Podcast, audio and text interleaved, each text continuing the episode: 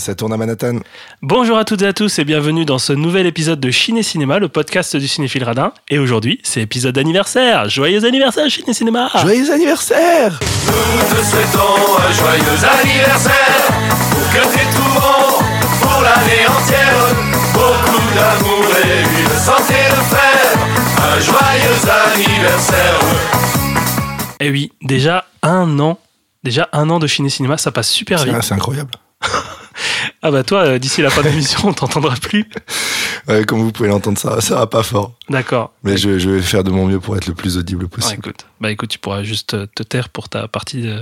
Sur le Dalé Noir? Oui, sur le Dahlia Noir. Ah, quel salaud. Ça Le mec- commence, ça le mec commence. spoil déjà. Ça tire à balles réelles. Alors, épisode anniversaire, on s'était dit qu'on allait faire quand même un, un espèce d'épisode spécial pour, euh, pour fêter ça. Et on s'est mis d'accord assez tôt sur un format euh, que j'ai appelé euh, Les Indéfendables de De Palma. Voilà. Que t'as appelé. Bah, Tu t'appropries un peu le truc, là, quand même. bah en fait, c'est juste moi qui l'ai écrit sur ma feuille. Ah, pardon, excusez-moi. Je pensais que je l'avais évoqué beaucoup plus tôt que ça. Ah, d'accord. Bah écoute, si tu veux, je, je peux te citer. Merci. euh, Merci, merci Quentin. Avec plaisir. Et euh, pourquoi les indéfendables de De Palma? Parce que déjà, en fait, c'est un cinéaste qu'on aime beaucoup à Ouais. Chine Cinéma. Nous deux, on est, on est vraiment très très fans. Euh, je sais pas si c'est mon cinéaste préféré, mais est-ce que c'est le tien? Pourrait dire que c'est le mien, ouais. Ouais. Euh, en tout cas, moi, je. bon, on- en tout cas, on va en parler. Euh, c'est vrai que moi, j'ai eu un petit peu du mal au départ et maintenant, je, je suis vraiment un petit peu acquis à la cause euh, de Palma parce que j'ai pratiquement tout vu. On va pouvoir en parler. Dans, ce, dans cet épisode, on voulait un petit peu parler de ce rapport à, Brian de Palma, à Brian, on va l'appeler par, par, son, par son petit prénom. On s'était dit quel angle attaquer pour parler de Brian de Palma parce que bon, bah, c'est un cinéaste qui a quand même une carrière énormément longue. Et euh, on s'était dit, pourquoi pas, euh, en fait, parler euh, de ces films qui, ne, qui sont un peu mal aimés. Ouais, Ils font clairement pas de l'unanimité, Ouais. sachant que il y a, il y a déjà énormément de choses qui ont été dites sur, bah, voilà, sur ces classiques. Donc on voulait pas spécialement revenir là-dessus. Et c'est pour ça que voilà, on a choisi deux films qu'on considère comme mal aimés et qu'on veut remettre un petit peu sur le devant de la scène. C'est ça. Et en fait, ça nous a ouvert une autre porte. C'était peut-être interroger cette rupture, et on dit rupture entre guillemets, euh, à partir des années 2000, où Brian De Palma a été beaucoup moins sur le devant de Il la s'est scène. passé quelque chose en 2000 avec Brian De Palma? Eh bien, on va dire que sa, sa carrière a pris un petit tournant, euh, mais on va essayer de voir un petit peu pourquoi ça a pris un petit tournant. Ah d'accord, je pensais. Voilà. Euh, et c'est vrai qu'à partir des années 2000, le cinéaste a été beaucoup moins euh, sur le devant de la scène, avec euh, beaucoup de films qui ont été euh, qualifiés de déception en déception, Oui, certains diront beaucoup moins inspiré. beaucoup moins inspirés. Voilà, un, un ciné- un cinéma qui a pas su se renouveler. Et euh, on arrive euh, à ce dernier film qu'il a sorti en 2019, euh, qui est Domino. voilà. Je ne sais pas si on aura le temps de parler de Domino, si on aura envie de parler de Domino Oui, c'est surtout ça. Voilà. qu'on a vu tous les deux et, et non c'est c'est- c'est c'est pas bon et euh, par ça en fait on, on va peut-être essayer de comprendre euh, la défection et pas la défécation attention hein. Euh, comment tu veux que je rebondisse là-dessus c'est toi qui as fait la, la blague en off en fait donc je la reprends Ah bon voilà On n'a pas le droit de parler des coulisses.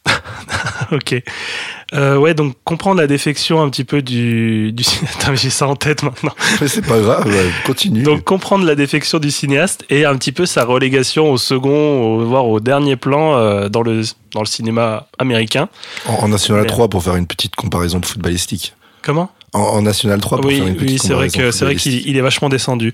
Et donc essayer de comprendre à partir de là euh, comment euh, bah, comment son cinéma est, est vraiment devenu très très secondaire, même voire euh, vraiment en, arrière-plan c'est- toi qui le dis. sur le panorama du cinéma C'est mondial. toi qui le dis. Oui, voilà. Voilà. Donc on va peut-être pouvoir commencer. Euh, c'est à moi de commencer. On va passer Mais par. oui, je, je te laisse, je te laisse l'honneur. non, tu- t'as pas à me laisser l'honneur. C'est que c'est à moi de le faire. Non, mais écoute, vas-y, parle-moi de ton film, Erwin. Qu'est-ce que tu as choisi mais toi, de tu défendre commences super offensif parce qu'en en fait, c'est vrai qu'il va falloir le préciser. C'est que nous avons choisi des films que chacun, on va essayer de le défendre, mais l'autre n'a pas forcément particulièrement apprécié. Et vous là, vous commencez à sentir un petit peu l'offensif, c'est que Quentin, là, il est juste là prêt à bondir, à saccager le film que Pas j'ai choisi. Pas du si, tout. si, Pas exactement. du tout. Si, vous si. vous, vous m'écouterez ensuite. Et donc moi, j'ai décidé de vous parler d'un d'un film euh, qui est sorti en 2000, qui s'appelle Mission to Mars, et pas Mission Impossible, qui est sorti en 96. Et entre-temps, il avait fait Snake Eyes, qui pour moi, je trouve, est un vraiment un très beau film. Je vais pas dire chef-d'œuvre, mais franchement, juste le, le plan séquence du début est magnifique. Je l'ai revu. Le faux plan séquence du début. Faux plan séquence divisé en trois, Oui. effectivement. Oui, ça va. Tu Ouais, vas non, commencer mais- à être tatillon, dis donc. Donc, je vais parler de Mission to Mars, sorti le 10 mars 2000 en France, Francia.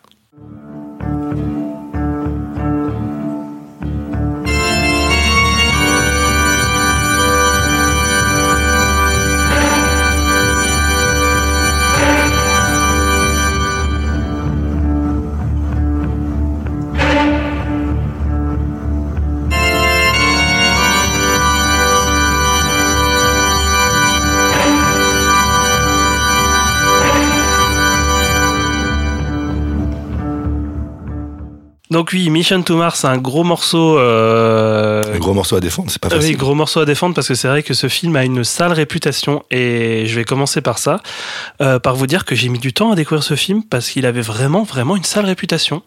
Il est très, très mal aimé. J'ai jamais vraiment entendu quelqu'un dire du bien de ce film. Et euh, je pense que les chineurs et les chineuses euh, ont au moins vu une fois. Alors, au moins une fois, c'est au bas mot, hein, parce que je pense qu'on le voit tout le temps.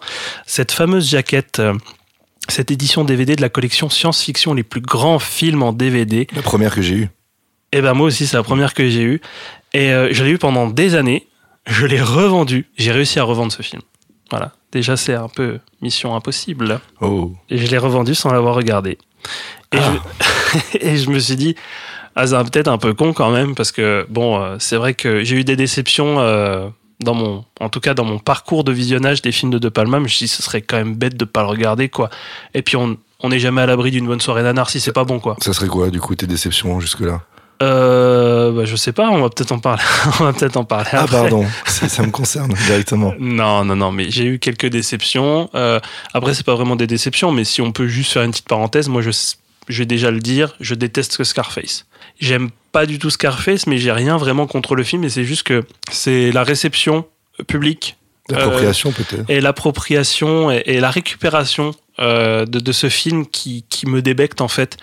Et, et c'est peut-être là un film qui est incompris. En soi, j'ai rien contre le film, mais c'est vrai que j'ai du mal en tout cas avec euh, avec ce film et avec avec Al Pacino.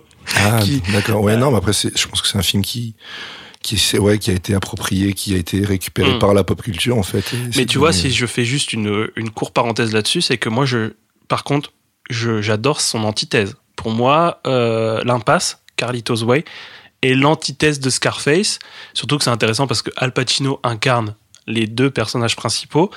Et, et là, euh, en fait, c'est vraiment deux courbes qui se croisent, quoi. Euh, où il y en a un, en fait, qui a- va y avoir une descente aux enfers. Et l'autre va essayer de se racheter au fur et à mesure. Est-ce qu'il va y arriver ou pas? Bon, je vous spoil pas parce que c'est les premières images du film, mais voilà, moi je. Remember me? Benny Blanco from the Bronx.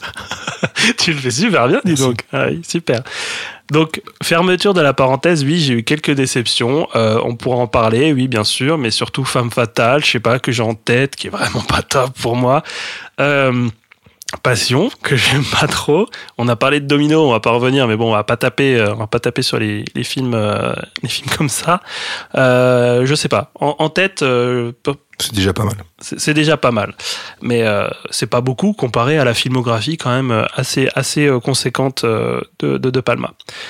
Donc oui, Mission to Mars, euh, j'ai revendu cette édition, euh, cette édition qui date de 2003. C'était euh, des collections Atlas. Je sais pas si vous en rappelez, les vieux et les vieilles comme nous, les éditions Atlas où vous aviez la pub euh, avec le premier numéro euh, à vendre chez ton marchand de journaux et après en fait tu devais envoyer euh, tu devais envoyer un papier aux collections Atlas qui te l'envoyait directement. Moi à l'époque j'étais un peu j'étais petit donc je me disais ah super il y a le premier il y a le premier numéro de la collection euh, des maquettes de Tintin ou des trucs comme ça et en fait t'as juste la coque de bateau et après t'as plus rien parce que bon bah c'est le produit de lancement et après tu dois tu dois faire la démarche pour euh, recevoir donc c'était un Puis c'est de plus en plus cher parce que le, produit, le premier produit est très attractif. bah voilà c'est un produit de lancement euh, économique et ensuite euh, Hmm. ça coûte cher et tu finis pas quoi. Et parlant produit de lancement, Mission to Mars était donc le numéro 1 de cette collection science-fiction, les plus grands films en DVD. Il était à 2,90.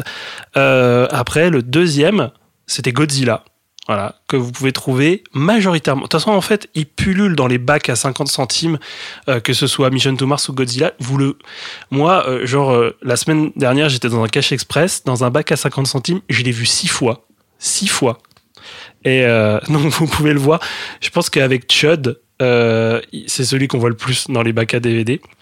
Et pourtant que moi je trouve que c'est pas des si mauvais films les deux. Non, mais l'édition est pas belle. Aussi. Non, oui, l'édition est dégueulasse, c'est sûr, c'est sûr. Mais je, je détaillerai euh, l'édition quand même Atlas parce que au final, même si le visuel est pourri, Le contenu est plus intéressant. bah le contenu est, est intéressant. Ouais, Il est tout aussi intéressant que la tienne. exactement. Donc euh, j'ai fini par euh, racheter une édition Pathé euh, parce qu'en fait le film a été sorti euh, par Pathé, édité par euh, en France. J'ai pris mon courage à deux mains, j'ai regardé le film et j'ai apprécié. Et je tiens, à le dire que j'ai apprécié au premier degré. Tu n'étais pas sous drogue ou sous alcool. Non, non, non, non, non. J'étais vraiment très, très bien. J'étais assis dans mon canapé. J'étais très content. Et, la, sauce montait. Je me dis, hé, mais c'est intéressant ça. Bon, ça, c'est peut-être pas très bien exécuté, mais c'est pas mal. Donc, je vais essayer de- d'en parler. Euh, où est-ce que je me suis procuré euh, cette petite galette? Dans, dans un cash express, comme je disais, un cash express de Monge, dans le 5e arrondissement, à 1 euro. Là, franchement, euh, bon, j'aurais pu le trouver à 50 centimes, mais c'était les éditions Atlas qui sont à 50 centimes. Celle-là, elle à 1 euro. Elle est vraiment. euh, bon, elle, est pas, ouf du tout. Hein. Je veux dire, c'est un boîtier keep case euh, transparent. euh, avec un visuel qui est très légèrement modifié par rapport à l'affiche du film. Donc c'est une édition simple de, de chez Pathé Vidéo, comme je disais, qui date de 2001. Donc c'est la première édition qui est sortie après la sortie du film en 2000. Euh, donc oui, c'est toujours plus beau que les éditions Atlas qui mettent, euh, en fait, euh, je sais pas si vous voyez, la- l'affiche dans un petit encadré. Et donc oui, ce qui fait que le reste de l'édition, du visuel de l'édition est tout simplement dégueulasse. Quoi. Je Ah oui, il y avait, y espèce- Judge Dredd aussi. dans Bien sûr, il y a. Just Dread, ouais. Que j'ai eu aussi en édition collection Atlas aussi. Et que j'ai bien aimé Just Dread en plus. Pour les spécificités du DVD, donc on a une VO avec sous-titres français, une VF, et les deux sont en 5 points euh, Dolby Digital. C'est une copie qui est un peu vieille. Euh, on sent qu'on est au début de la distribution DVD à, grande échelle, donc c'est pas non plus. euh, là, on n'est pas sur du HD DVD, hein, c'est sûr. hein. Le gros argument, et c'est pas moi qui le dis, c'est la jaquette, c'est qu'il y a un menu animé 3D. Alors, qu'est-ce que ça veut dire Alors, si l'animation est aussi belle que celle du film, euh, Non, non, non, mais franchement, il s'apprête à sourire ce menu animé 3D. C'est de l'ironie quand je dis que c'est toute beauté. En fait, ce, ce menu animé te fait naviguer dans la navette et l'espace entre les différentes branches du menu. Donc voilà. Et c'est un argument parce qu'il est marqué dans la section bonus au verso de la jaquette. Donc c'est compté comme un bonus, ce qui est, ouais, ouais. ce qui est assez... euh, c'est marketing. Après, on est au début oui, des années marketing. 2000, Bien enfin sûr. 2001, tout début 2000, donc c'est peut-être qu'à l'époque, le, le, le- le- le rapport qu'on a avec ce type de visuel n'est pas celui qu'on peut avoir Oui, aujourd'hui. c'est sûr, où tu avais juste en fait un menu principal avec plusieurs branches qui n'étaient pas animées. Et c'est sûr que là, c'est c'est- c'est un, c'est un élément euh, à mettre en évidence, mais c'est pas, c'est pas beau pour autant. Hein. pas, se- faut pas se le cacher. Il y a des bonus sur cette édition. Alors, la sempiternelle, comme je dis d'habitude, bande-annonce en VO et en VF. En fait, tu choisis pas la VO et la VF. C'est le fait que quand tu as choisi la langue, quand tu vas choisir le film que tu vas regarder, que la BO change. Parce que j'ai regardé la bande-annonce en VF, je dis ah tiens bon bah ok je note bande-annonce VF et je l'ai re-regardé après coup, après avoir lancé le film et avoir lancé le film en version originale et là la bande-annonce est en C'est VO. étonnant que ça se fasse comme ça et que ça passe pas par euh, parce que tu sais des fois tu lances Ouais. un DVD on va te demander de choisir une langue au tout début Ouais, ça va être la première chose que le DVD va te proposer et, euh, et ensuite après effectivement bah, le menu est dans la langue que tu as choisi et euh, peut-être que les que les bonus également et là tu dis qu'il faut lancer le film Ouais. dans une langue pour pouvoir avoir les bonus dans cette langue exactement, exactement. Et euh, pourquoi je, pourquoi là je, je fais un petit point sur la, la bande-annonce? J'ai regardé la bande-annonce et j'ai un peu bugué parce que aux deux tiers de la bande-annonce, j'entends une musique qui n'est pas du tout une musique qui euh, appartient à Mission to Mars. Donc on parlera après de la musique euh, avec le maestro Morricone, le, le meilleur, le meilleur d'entre tous. Ah c'est bon, arrête. Fais pas tes yeux qui roulent là. Euh, et donc j'entends une musique que je connais bien parce que mes parents avaient le CD à la maison, une musique de Vangelis, Conquest of Paradise, du film 1492 Christophe Colomb de Ridley Scott, un film que pour moi qui était relativement insignifiant. Je sais pas si tu as des souvenirs de ce Pas film. visionné, jamais vu. Ah, t'as pas vu.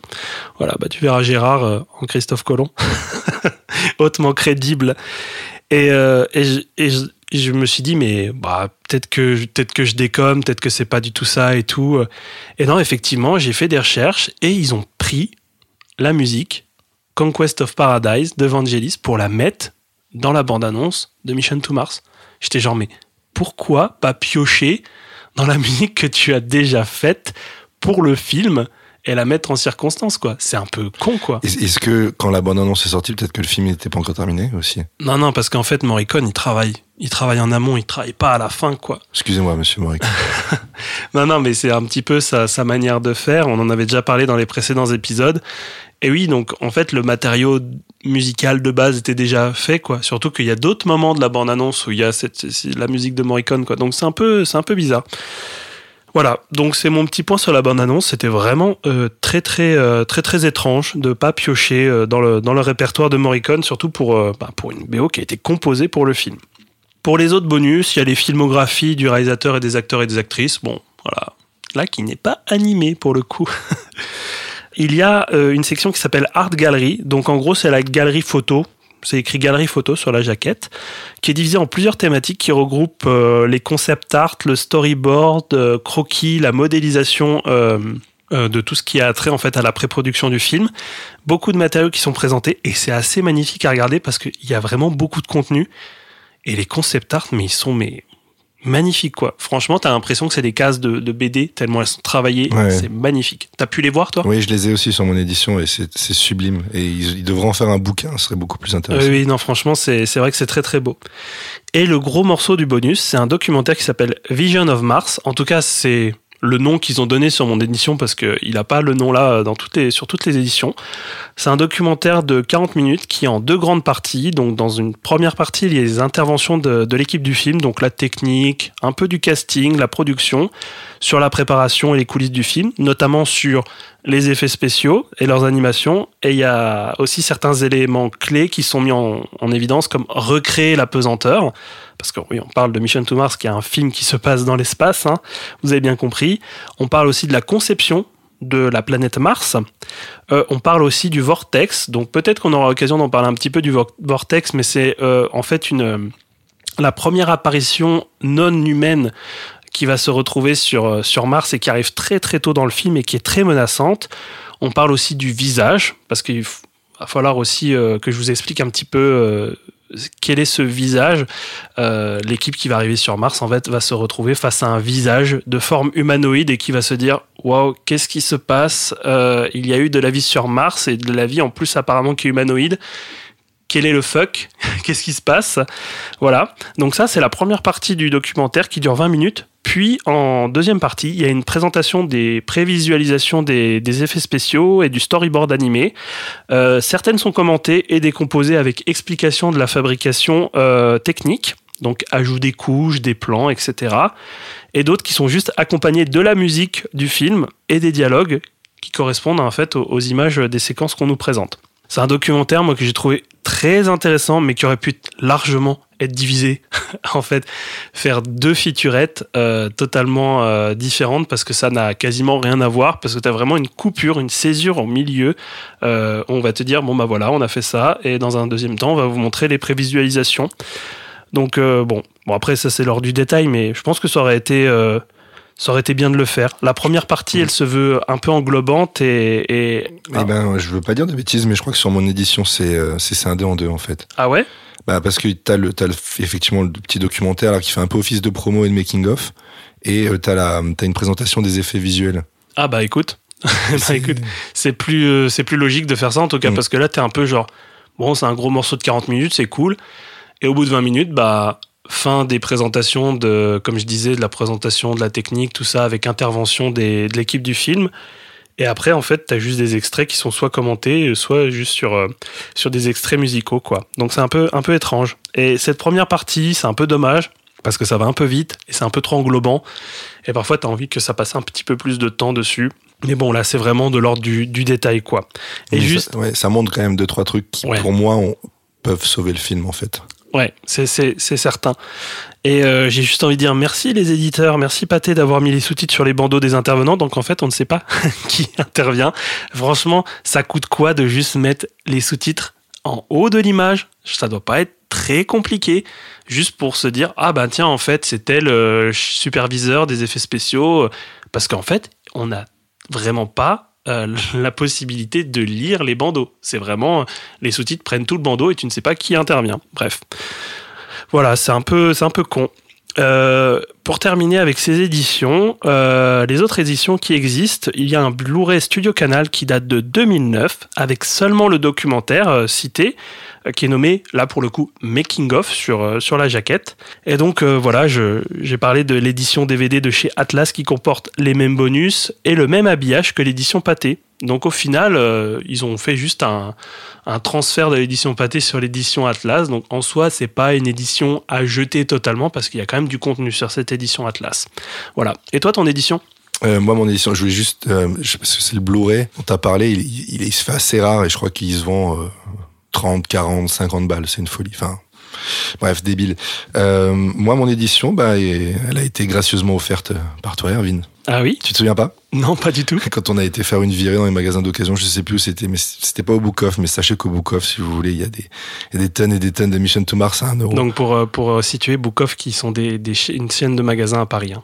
Si mes souvenirs sont bons, c'était dans un Easy Cash euh, et elle coûtait 2 balles et c'est bien cher payé. c'est bien cher payé, mais bon, tu, tu, tu m'as donné 2 euros, j'ai pu me la procurer. Mais j'ai vu que c'était une édition belge du coup. Alors, en fait, c'est une édition néerlandaise. Ah, d'accord. Ouais, c'est une édition néerlandaise euh, qui, qui est sortie chez euh, Touchstone euh, Home Video. Alors, c'est une édition néerlandaise, mais ce qui est étonnant, c'est que le pitch n'est qu'en VF derrière. C'est bizarre. C'est C'est flingué. c'est vraiment bizarre. Il y a, alors, il n'y a pas de VOSTF. Il n'y qu'une euh, a qu'une VF, ou alors de la VO avec des sous-titres néerlandais, tchèque, hongrois, bulgare, croate ou euh, slovène. Mais c'est pour ça que t'as pas aimé le film, t'as pas compris, c'est pour ça. J'ai, je l'avais déjà vu avant. J'avais pas besoin de comprendre beaucoup plus, mais euh, mais voilà. euh, donc ça c'est un peu étrange. Et par contre pour tout ce qui est euh, tout ce qui est bonus, j'ai exactement la même chose que toi. Il y a une pastille. Alors je sais pas si tu l'as toi. Est-ce que tu c'est une petite pastille en fait qui compare les scènes animées qui sont préparées en amont et qui te montre en fait l'évolution jusqu'à la, la scène finale qui apparaît c'est dans ça, film. oui. Ouais, c'est Oui, ça. Ok. Bon voilà. Donc en gros tout ce que tu as dit, je l'ai. Et, euh, et puis voilà, après, c'est dans tous les cas, soit vous trouvez en DVD, en France en tout cas, euh, l'édition science-fiction dont tu as parlé, l'édition de chez Pathé ou l'édition de chez euh, Touchstone euh, néerlandaise. Je sais pas comment elle est arrivée sur notre territoire, vraiment. Enfin, pour peut-être un monolithe venu d'ailleurs? Peut-être. Mais pour que ce soit qu'en VF, que le pitch soit qu'en VF et qu'il y ait quand même une VF de disponible dessus, et pas une, pas une VOSTFR, ce- ça, me, ça me questionne. Je sais pas comment ça arrive là. c'est un peu chelou. Elle est un peu, euh, elle est un peu bizarre ton édition effectivement. Mais le visuel est à sauver parce que je trouve qu'il est beau. Oui, bah le, après, le, celui de chez Pathé, je le trouve beau aussi. Dans les, dans les deux Ouais. cas, je trouve qu'il y a, euh, il y a de l'idée. Merci Patrick Bruel pour euh, ton intervention. Tu, Euh, prie. quand tu veux. Merci. Alors, de quoi ça parle, Mission to Mars Je vais vous parler du synopsis, du synopsis que je chope au verso de la jaquette. 2020. Une nouvelle ère de l'histoire spatiale s'ouvre. La première mission américaine débarque sur Mars. Mais quelques heures après s'être posée sur la planète, l'équipage de Mars One est confronté à un phénomène d'une violence terrifiante. Ayez en tête le vortex. Seul un SOS est envoyé avant que le signal ne retombe sur l'astre mort. La NASA organise en, hâte une nouvelle expédition. Donc voilà pour le, le pitch, tu n'as rien à dire. Hein? 2020. On est vraiment en 2000. Ah, je croyais qu'on était en 2000, moi. ah d'accord, Non, ça y est, les attaques commencent. J'ai dit ça parce que c'est vrai que la scène d'ouverture laisse quand même supposer que, bon, certes, Il y a une voiture futuriste. une voiture futuriste. Oui, tu verras, c'est une voiture électrique. Euh, non, mais euh, ils, sont, ils sont habillés comme dans les années 2000. euh, Enfin, les maisons. Excuse- Excuse-moi. Va dans la rue, tu vas voir que les gens sont habillés comme dans les années 2000. Allez. C'est revenu à la mode. Oui, allez. Je- bon, bref, passons. Bon alors, c'est vrai que le, le synopsis reste relativement énigmatique. Ça va encore, c'est plutôt pas mal. En gros, franchement, ça résume les 15 premières minutes du film. Sauf que l'accroche sur le recto de la jaquette, juste au-dessus de l'affiche, sur le visuel, il est écrit Depuis des siècles, les hommes cherchent l'origine de la vie sur Terre. Ils se sont trompés de planète. Bim Allez, c'est bon, on spoil tout ça. Super nickel. c'est génial. Bref, c'est con, hein, on est Ah, là. c'est débile. c'est dé- c'est débile. C'est des gros débiles. Bon, après, c'est pas non plus le gros spoil de la mort, mais quand même, quoi, si t'as envie d'avoir un petit peu de surprise à la fin, euh, bref, c'est un peu con. On a parlé, euh, on a parlé de Brian, mais parlons un petit peu du reste de l'équipe du film. Donc, euh, Brian à la réalisation. Je dis bien seulement à la réalisation, parce qu'on aura un petit peu l'occasion de parler du contexte de production et du développement du film après. Euh, au scénario, Jim et John Thomas, qui sont deux frères, qui euh, ont en fait écrit Predator, et j'ai noté qu'ils avaient écrit aussi Wild Wild West. un petit peu le... Tout est dit. voilà. Tout est dit. Non, mais après Predator, j'aime beaucoup Predator. Ça peut être pour moi un bon film. Scénaristiquement, c'est pas, c'est pas dingo. Ah oui, bon après c'est la réal qui, re- qui reprend le dessus dans Predator, hein, de toute façon. Mais bon, ce n'est pas un scénario à quatre mains, c'est un scénario à six mains. Euh, avec Graham Yost, qui a été au scénario de Speed. Ils sont ambidextres? Donc ouais, le scénariste de Speed euh, qui s'est joint euh, au développement du film. Il faut savoir que à la base, euh, Mission to Mars, c'est l'idée d'un producteur, donc Tom Jacobson, qui était le producteur de Explorers, que tu as acquis ces, derniers, ces- ces derniers temps, La folle journée de Ferris Bueller et aussi Le sapin à les Oh, boules. j'ai failli le prendre, la folle journée de Ferris Bueller. ah, je déteste ce film. Ah, j'aimerais trop le voir. Ouais. Par contre, le sapin à les boules, j'aime bien. Et donc, je vous ai déjà parlé un petit peu de la composition de la musique. Ennio Morricone, qui en est donc à sa troisième collaboration avec Brian. Il a travaillé avec euh, sur Outrage et sur Les Incorruptibles. Voilà, plus connu en tout cas. Et euh, sinon, le reste euh, des personnes euh, sont plus ou moins des gens qui ont travaillé avec Brian majoritairement dans sa vie. Donc, il y a Steven, et pas Stephen, Steven H. Burham, qui a la photographie. Donc, il a travaillé sur Les Incorruptibles, sur Mission Impossible, sur L'Impasse, sur Body Double. Il y a également Paul Hirsch, qui est son monteur Attitré, ouais. attitré, qui a travaillé sur Sisters, donc le début de sa carrière, hein, euh, Sœur de sang en français, Phantom of the Paradise, Obsession, Carrie, Blowout, et, j'en passe. Euh, par contre, en fait, euh, il y avait déjà un directeur artistique qui était déjà en place, qui s'appelle Ed Vero.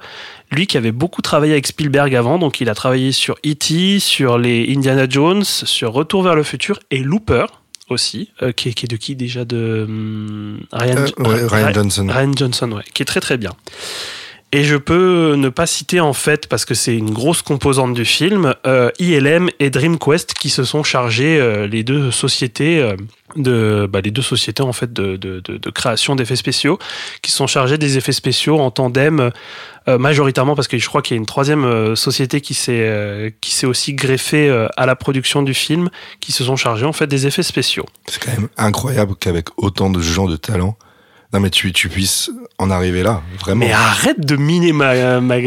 Non mais c'est un constat que je fais, ça me, ça me rend triste vraiment quoi. tu veux que je te file un mouchoir, c'est ça? Ah, Donc, euh, je vous ai promis de vous parler un petit peu du contexte de production parce qu'il faut, euh, il faut essayer de, de- de comprendre ce qui s'est passé pour voir un petit peu le, le résultat que ça a donné et essayer un petit peu de, de- mieux comprendre euh, pourquoi on a Mission to Mars euh, qui est sorti comme ça. Donc, le contexte, c'est que vous n'êtes pas sans vous rappeler qu'il y a eu un lancement de la sonde Pathfinder en 97 par la NASA et qu'il y a eu un gros. vous n'êtes pas sans vous rappeler. Ouais, je me rappelais plus. Bah, en même temps, j'avais 4 ans. Voilà. Mm. Toi, t'étais un peu plus vieux, toi. Oui, mais je me rappelais pas quand même. Ah bah, tu dois t'en souvenir quand même. Intéresse-toi un petit peu à la conquête spatiale, s'il te Mm. plaît. Et donc, cette sonde Pathfinder, elle a été lancée, le programme a été lancé en 97. En tout cas, c'est terminé en 97 parce qu'il s'est lancé en 96.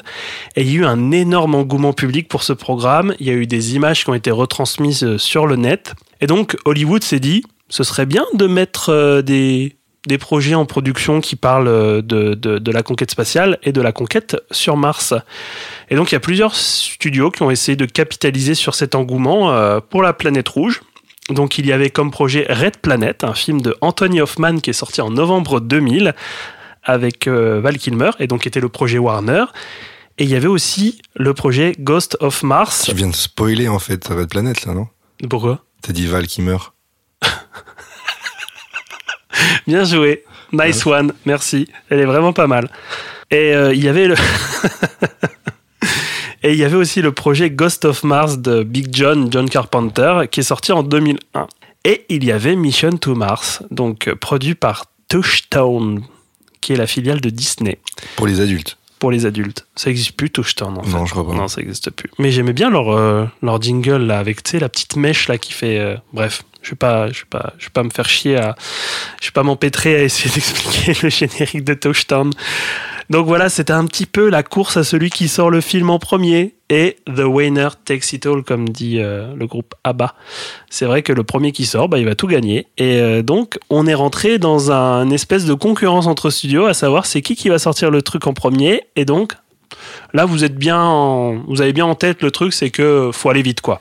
Donc là, on passe au développement du film. Le scénario, il était basé sur des images de la sonde Viking qui date de 76, où l'on apercevait, et je dis bien apercevait au conditionnel, une forme de visage humanoïde en relief dans la région de Sidonia, donc euh, qui est une région euh, nommée euh, sur, Mars, et qui a un petit peu nourri des, rumeurs de vestiges de vie sur Mars. Donc on, on part sur ce plot-là. Oui, cette image-là, vous la trouvez facilement sur oui, Internet. voilà. Toi, tu l'avais vu, toi Ouais. ça Hmm. Et euh, elle est aussi inspirée d'ouvrages de scientifiques, dont euh, Cap sur Mars de Robert Zubrin, et euh, qui est tiré en fait du projet Mars Direct de la NASA, qui souhaitait réévaluer l'intérêt de lancer des programmes de recherche sur Mars auprès du gouvernement. Donc là, il y avait vraiment une volonté de un petit peu de lobbying pour essayer de dire bon, écoutez, ce serait bien qu'on lance un petit peu cette, euh, cette conquête spatiale et essayer de comprendre ce qu'il y a sur Mars. À la base, c'était Gore Verbinski à la réalisation, mais il a été débarqué au bout de quelques mois pour, je cite, différents créatifs et financiers. Voilà. Je pense que ça moulinait un petit peu, euh, comme je disais à Quentin hier quand on en parlait, ça moulinait un petit peu dans la smoule et je pense qu'on lui a dit écoute Gore, euh, Après, ouais, ça, peut, ça, casse. peut, ouais, ça peut aussi vouloir dire que lui voulait vraiment imposer son style et que Disney a dit, bah en fait non, nous on sait exactement ce qu'on veut. je crois que c'était son premier film. Je crois qu'il avait fait quelques courts-métrages avant, mais c'était son premier gros film. Ouais, mais il avait peut-être déjà une vision établie du truc. Oui. et, euh, Et c'était, euh, bon, bah, pour rappel, Gore Verbinski, c'est le réalisateur de Rango, de Lone Ranger, Ranger. voilà. Euh, J'avais parlé de quoi d'autre? De The Ring, mais The Ring euh, version, Version US. version US, voilà. Pour les principaux. Donc, euh, plus, de, plus de capitaine à la barre, et on va chercher qui? On va chercher Brian. Brian, il est contacté, et il vient en bout de pré-production. Donc, le scénario, une partie du casting et des décors sont déjà entamés ou faits. Et, euh, y a, en fait, dans le casting, il y a déjà Gary Sinise et Don Cheadle qui, euh, qui sont déjà engagés. Et il vient avec une partie de son équipe. Il amène Morricone dans ses bagages. Il s'entoure de scientifiques qui sont affiliés à la NASA et il rentre dans les clous une quinzaine de jours avant la fin de tournage initial, non sans mal, parce qu'il y a beaucoup de pression. Euh, il y a des impératifs financiers. Il faut que le film il fasse un peu moins de 100 millions. Et on va voir que ça a été bien gourmand parce que c'est vrai que c'est un, en tout cas un, projet ambitieux. Il y a des délais très courts. euh, car la fin de tournage, en fait, euh, la deadline, elle doit être prévue pour mars 2000. Euh, donc, euh, donc fin de projet hein, euh, pour mars 2000, donc avec une idée marketing de, de faire coïncider le mois avec la planète. C'est génial au niveau marketing, au niveau des distributeurs, mais là, mais waouh, meilleure idée ever, quoi. Bref. Ça a été en tout cas marketé aussi comme le premier film de SF de De Palma. Et lui, il avait la volonté de faire un film d'anticipation très réaliste. On en parlera un petit peu des inspirations un peu plus tard. Mais voilà, c'était sa volonté. Le tournage, c'est un tournage éclair qui a été très éreintant, notamment pour la post-production et la création des effets spéciaux. Et d'ailleurs, Brian De Palma ne le dit pas trop, en fait, parce que j'ai fait un, travail de réception euh, euh, à la sortie du film. Mais c'est vrai que ça vient souvent après, euh, des années après, où il dit que ben, ça a commencé un peu à le dégoûter de voir que ça prenait autant de temps, la post-production, notamment pour cette supervision et validation des effets spéciaux. Et ça l'a totalement scié, quoi. Voilà. Donc euh, on a déjà un petit peu le background et on voit déjà pourquoi euh, Mission to Mars est a un problème de base, un problème à la base en tout cas. Au niveau de la distribution, j'ai déjà donné quelques noms. Donc il y a Gary Sinise qui joue Jim McConnell qu'on a pu voir dans Forrest Gump. Jim McCoy. Jim McConnell avec euh, bah, qu'on a vu dans dans Forrest Gump. Lieutenant Dan. Dis donc, tu fais super bien, tu fais super bien Tim Robbins. Et non, je rigole, je rigole. Euh, il a joué aussi dans Des souris et des hommes. Je crois qu'il a eu un Oscar en plus pour ce, pour ce film. Il avait joué dans Apollo 13, donc effectivement, ça joue aussi le fait qu'il avait déjà eu une expérience euh, dans l'espace, dans les films. Euh, et bon, n'est-il pas le plus connu pour les experts Manhattan quand même? Tu regardais pas la série des experts? Ouais, un petit peu. Mec, putain, mais Je préférais les experts Miami. désabusé. Non, je rigole. Moi, je préférais les experts tout court. Il y avait également, donc je parlais de Tim Robbins, euh, il est là, Tim Robbins, et il joue le rôle de Woody Blake. Donc on a déjà parlé de Tim Robbins qui était dans l'échelle de Jacob, dans Les Évadés. On peut, on peut ne pas citer Les Évadés, quoi. C'est vrai qu'habituellement, il brille, quoi. Aïe, aïe, aïe, aïe, aïe, aïe, aïe. Et il a joué aussi dans Le Grand Saut des frères Cohen. Voilà, c'est un film que j'ai vu dernièrement. Je voulais juste le citer pour dire que j'avais vraiment pas du tout aimé ce Je film. crois que tu l'as déjà dit dans une précédente émission. Eh ben, je leur dis. Voilà, écoutez. J'avais aussi parlé de Don Cheadle, donc euh, John Cheadle qui joue le rôle de Luke Graham, qui a majoritairement, euh, bah, qui est majoritairement connu pour la trilogie des Oceans. Il joue, Oui, c'est vrai. il Ouais. joue dedans. Il joue le dynamiteur, un peu celui était- qui, qui fait tout péter. Il était pas dans Snake Eyes? Euh, très certainement, peut-être. Oui. Ok. Ouais, Ah, faut vérifier. Voilà. Et euh, pour euh, boucler un petit peu euh, la marche, il y a aussi Connie Nielsen qui joue le rôle de Terry, qui est la femme de Woody euh, dans le film, qui est principalement connue pour Gladiator parce que c'est une actrice danoise. Il y a Jerry O'Connell qui joue le rôle de Phil Holmeyer, qu'on a pu voir dans Stand By, Me tout petit, euh, mais il est majoritairement connu pour la série Sliders, dans les voyages dans le temps là. Ah, J'ai un, vague souvenir de cette série qui passait sur M6. J'ai- J'aimais pas trop. Et puis, euh, on peut aussi noter Kim Delaney, voilà, qui joue le rôle de Maggie McConnell, la femme de, de Jim McConnell, jouée par Gary Sinise, qu'on voit très peu parce qu'en fait, ben, Bon, on le sait tout de suite. hein. elle est morte. Voilà, elle est morte. bah, dis donc. Euh, donc, moi, je trouve que c'est un très bon cast. euh, et les personnages des stars s'effacent derrière les personnages. Ça leur donne un caractère humain, donc faillible. Arrête, arrête, s'il te plaît. Laisse-moi parler. Ne me déconcentre pas. Je suis sérieux quand je parle de ce film. Et euh, bon, c'est vrai que Gary Sinise, il a un peu, il a un peu, il a un peu abusé sur le maquillage fa- façon Johnny Depp pour accentuer son regard dépressif. L'homme veuf un peu dépressif et fatigué. C'est vrai qu'il a un peu du crayon colle sur les yeux. euh. D'ailleurs, ça a été vachement, euh, ça a été vachement souligné dans les critiques d'époque où, alors, il y en a même un qui disait qu'il jouait comme un cochon. Ça, par contre, je suis pas d'accord. Est-ce que tu es d'accord? Non, moi, ce que j'ai souligné, c'est qu'au départ, au départ du film, c'est une catastrophe. Et en fait, plus le film avance, plus je le trouve intéressant. Non, quoi, tu trouves que c'est une catastrophe au début? Son jeu Ah ouais? Mais Ouais, je trouve, je trouve pas intéressant. Je trouve, euh, je trouve que c'est une platitude. euh. D'accord, bah écoute, moi j'ai bien aimé Gary. Voilà. Bon, on a bouclé un petit peu tout ça, la présentation. Je vais peut-être parler un petit peu de, de ce film et je vais essayer de défendre cet indéfendable de Brian De Palma. C'est un film qui me touche et qui ressemble à un aucun autre film euh, de SF sur la conquête spatiale. Il y a limite un côté anti-spectaculaire. Donc déjà, bon, je vais peut-être mal vous vendre le truc, mais il n'y a pas les décollages ni les atterrissages, les plans habituels des premiers pas sur Mars, etc.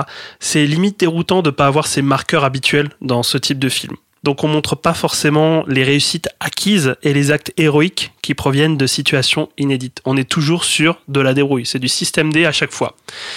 Et euh, c'est très déroutant. Et euh, d'ailleurs, le danger, parce que c'est vrai que dans ces situations de conquête spatiale, il y a tout le temps une situation de danger, il sera montré, mais dès le début, à partir de, de 15-20 minutes du film, avec une séquence qui est particulièrement brutale, qui est, moi je trouve qu'est gore. Et là, pour le coup, on parle d'un film touchdown Disney. Euh, la séquence du vortex, moi je la trouve vraiment méga hard. Quoi. Il y a des rochers qui percutent un scaphandre avec plein de sang et tout. Il y a un corps qui est disloqué dans le vortex. C'est quand même euh, assez, assez badass. quoi.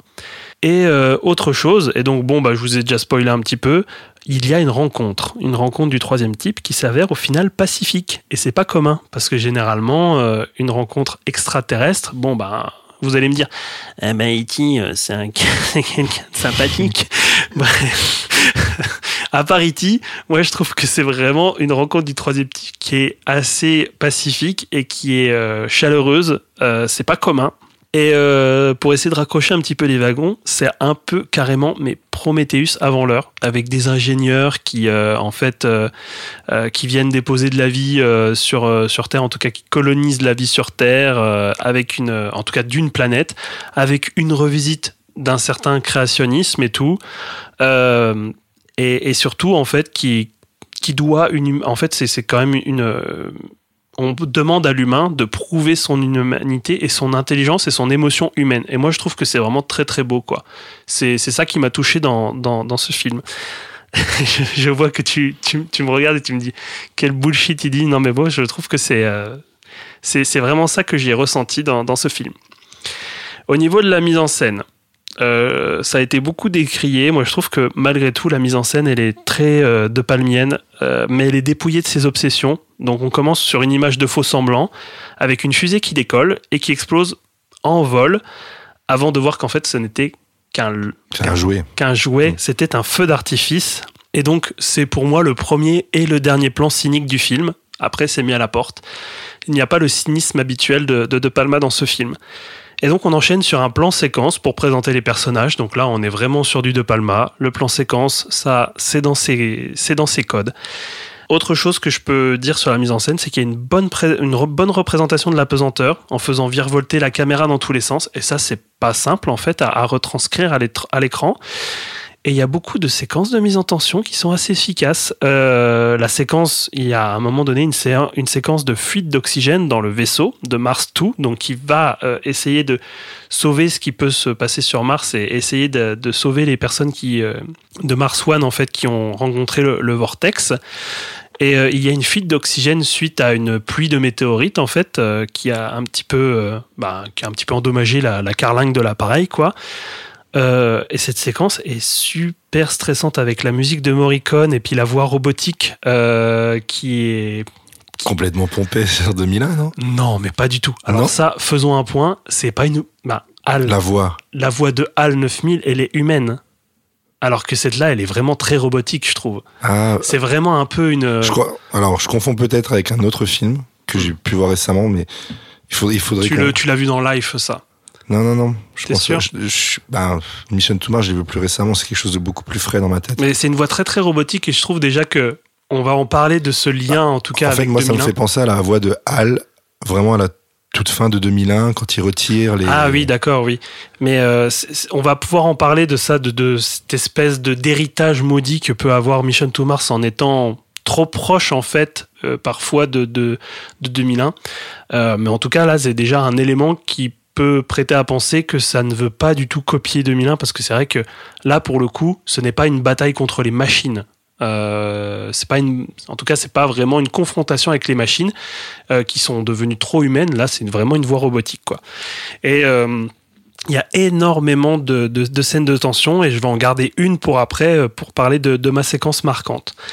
Euh, qui dit euh, mise en scène et qui dit Brian De Palma dit aussi beaucoup euh, d'effets de montage et euh, ce, ce film aussi a beaucoup été décrié sur son montage un peu plat. Moi je trouve qu'il y a des séquences de montage parallèles qui sont assez intelligentes. Euh, alors je vais reprendre cette séquence du vortex qui arrive dans, dans le, en tout cas du, au milieu du premier tiers du film et euh, elle est très intéressante, cette, euh, cette séquence de montage parallèle, parce qu'elle est vécue euh, en différé par les astronautes qui sont présents sur Mars et qui sont présents sur la station ISS. Et donc, il y a un espèce de, de triple montage, de triple action euh, dans le présent, où en fait, il y a les astronautes qui sont devant le vortex sur la planète Mars, donc à la sortie. Et il y a aussi euh, une, dans ce montage parallèle les astronautes qui sont restés sur la station ISS, qui est en orbite autour de la Terre, et euh, qui reçoivent un message vidéo qui a été fait plutôt dans la journée par les astronautes qui sont sur Mars pour souhaiter l'anniversaire de Jim McConnell qui est resté sur la station ISS. Et moi, je trouvais que c'était assez intelligent de jouer sur le temps de l'action et de faire vivre ce décalage d'ambiance parce qu'en fait, il t'explique bien dans le film qu'il y a 20 minutes de décalage pour recevoir les messages. Et euh, le fait est que on voit la vidéo très joyeuse de l'anniversaire où en fait les, astronautes qui sont sur Mars sont très joyeux et tout et soufflent un petit gâteau, euh, le gâteau de Jim euh, pour lui envoyer un message vidéo. Alors qu'en fait, ils ne sont pas du tout en train de vivre une situation heureuse puisqu'ils sont en train de se faire euh, ben, massacrer par, par, par le vortex. Donc moi je trouvais que c'était vraiment super intelligent de jouer sur ça. Bon, on va attaquer le gros morceau, on va parler des effets spéciaux et des décors. je te vois, je te vois, je te vois bouillonner là. Je m'attendais vraiment à de la bouillie et ça passe pour moi la majeure partie du temps. Le vortex est très bien fait, Mars, le voyage dans l'espace, même le visage est plutôt bien fait parce que bon bah déjà il était inspiré euh, par un- une sculpture de Brancusi. Je ne connaissais pas du tout ce- cet artiste, mais c'est vrai qu'en tout cas c'est limite euh, vraiment une grosse inspiration c'est limite copié en fait sur ces sculp- sculptures de visage humanoïdes. Euh, c'est en grande partie des, des effets spéciaux, mais il y a aussi de la prise de vue réelle. Donc le sol martien, il a été tourné en extérieur dans une carrière de sable euh, près de Toronto, dans la banlieue de Toronto, et ils ont peint le sol. Mais euh, c'est vrai qu'il y a majeure, majeure partie des, des effets spéciaux et, et on va dire que ça coince dans le dernier tiers avec la séquence du planétarium, euh, voilà, où en fait euh, les, les protagonistes vont enfin rentrer dans le visage qu'ils avaient découvert sur Mars, qui s'avère être un vaisseau. Et donc en fait il y a toute une série de représentations qui vont se jouer autour d'eux et donc une séquence d'un planétarium où en fait il y a des planètes qui vont tourner autour d'eux, euh, qui vont montrer la marche de l'évolution et qui vont enfin comprendre d'où ils viennent. Et il y a une apparition martienne à la fin, mais alors là je dis bien mais mauvaise foi level 100 hein, parce que là je pense que tu, tu vas pouvoir réagir. Si on considère que c'est une projection type holographique, euh, du moins, ça a été envisagé comme ça par De Palma, ou alors peut-être justifié, hein, c'est selon le, du point de vue euh, où on, on se trouve. Je trouve que la pilule passe mieux. Parce que ce n'est pas une vraie martienne, c'est une projection. Mhm. Voilà.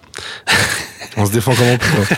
Non, mais par contre, euh, c'est vrai que quand tu regardes la galerie photo qui est disponible euh, sur les éditions là, en fait, on voit, euh, on voit les inspirations, on voit les croquis en fait de cette euh, de cet extraterrestre et je, les trouve vachement beaux, vachement intéressants. Et je trouve que le rendu final, moi, voilà, début 2000, c'est pas c'est pas le meilleur moment pour pour voilà pour, avoir de beaux effets visuels. Ma compagne était à côté de moi et m'a dit Mais pourquoi la martienne ressemble à une tête de cuillère? C'est vrai, c'est vrai que bon, bah voilà, ça, ça passe. euh, moi, je trouve que la pilule passe mieux quand on essaye de justifier, mais c'est vrai que c'est pas très. C'est une rencontre du troisième titre qui est un peu ratée. Le rendu est type jeu vidéo de l'époque, hein, euh, mais faut pas réduire le film à ça. Faut pas réduire le film à ça. Je tiens à le souligner deux fois. Quand on connaît le développement chaotique, on essaye de pardonner ce film. Voilà. Moi, c'est en tout cas ce que je peux dire. Sur la musique et le son, il y a énormément de choses à dire, mais je vais juste m'en tenir à, dire que le score de Morricone est, est magnifique. Euh, tantôt inquiétante et rassurante. Euh, en quelques notes, en fait, il passe d'une ambiance plus ou moins sereine avec des cuivres, un truc très héroïque américain et tout, à une tonalité super anxiogène. Euh, franchement, je trouve que ça va, ça va super bien avec les moments de tension, de retournement, d'hésitation qui sont nombreux dans le film. D'ailleurs, je sais pas si tu as vu, mais il y a un peu, d'ailleurs, pour cette séquence de, la fuite d'oxygène dans le, vaisseau de Mars 2, euh, c'est carrément des airs de The Thing qui ont été repris. hein. C'est c'est la, même, euh, c'est la même base, je trouve, musicale qu'il a repris. Euh, mais bon, après, il a le droit de faire des variations. hein. Je dirais, il les a repris pour les huit salopards, cette base. Et euh, pour le son, je ne suis pas très expert en la matière, mais je trouve que la, gestion du son est plutôt bien faite et surtout qu'il y a un moment où il y a un cri strident qui passe à travers la radio et qui en fait euh, crache beaucoup. Et je trouve que ce cri mais glace le sang quoi. Et ce cri, en fait, il provient de la scène que je vais vous décrire et que moi je trouve que c'est la meilleure scène du film. C'est euh, une séquence où, en fait, euh, suite euh, aux mésaventures de la fuite d'oxygène dans le vaisseau et, de, tout un tas de, problèmes en fait qui vont se passer suite à ça, parce qu'il y a vraiment une réaction en chaîne, le vaisseau va en partie exploser. pour que Mars 2 arrive sur, Mars et puisse peut-être éventuellement euh, connaître les raisons de l'accident qu'il y a eu sur Mars quelques, quelques mois plus tôt. Parce que là, on part sur une, vraiment une, voilà, une chronologie qui est assez longue hein, dans le temps. Il y a énormément d'ellipses. Euh, ils vont devoir euh, se séparer de la majorité du, vaisseau pour atterrir, sauf qu'il va y avoir encore une fois un problème. Ils vont devoir sortir de, ce, de cette partie de vaisseau pour accéder à une sonde qui est en fait en, euh, comment dire, En, gra- en oui, qui, gravite autour de, de, de Mars. Allez mec, putain, on va pas être à la NASA, nous. Et donc, effectivement, ils sont démunis dans leur combinaison spatiale, dans le vide sidéral, pour essayer de rejoindre une sonde. Ils sont à la chaîne, comme ça, attachés. Déjà, rien que de s'imaginer dans cette situation, moi, je me chie dans ma combi. Ah oui, mais tu n'as pas été préparé pour ça. Ah bah non. Mais, et, et donc, euh, ils sont trop courts parce qu'ils n'ont pas assez de puissance pour atteindre la sonde qui va plus vite qu'eux. Et donc, c'est là qu'il va y avoir un geste héroïque de la part de Woody, qui est joué par Tim Robbins, qui va se détacher pour essayer d'atterrir sur la sonde, mais ça ne va pas se passer comme ça. Et euh, je vais pas essayer d'en dire plus parce qu'il faut essayer de laisser un petit peu de, surprise, quoi. Mais elle me fout vraiment le bad. Elle me donne en plus le vertige de juste se dire qu'ils sont. Mais vraiment, moi, c'est- moi, c'est, moi, c'est, c'est ma phobie dans les films euh, dans l'espace. C'est quand tu n'as plus, bah, quand tu n'es plus accroché au vaisseau et. Déjà, quand ils sortent, moi, je suis un peu, mais genre, s'ils ne sont plus accrochés et s'ils n'ont pas de gaz pour essayer de revenir et puis de corriger leur trajectoire, ils sont morts. Ils sont perdus dans l'espace.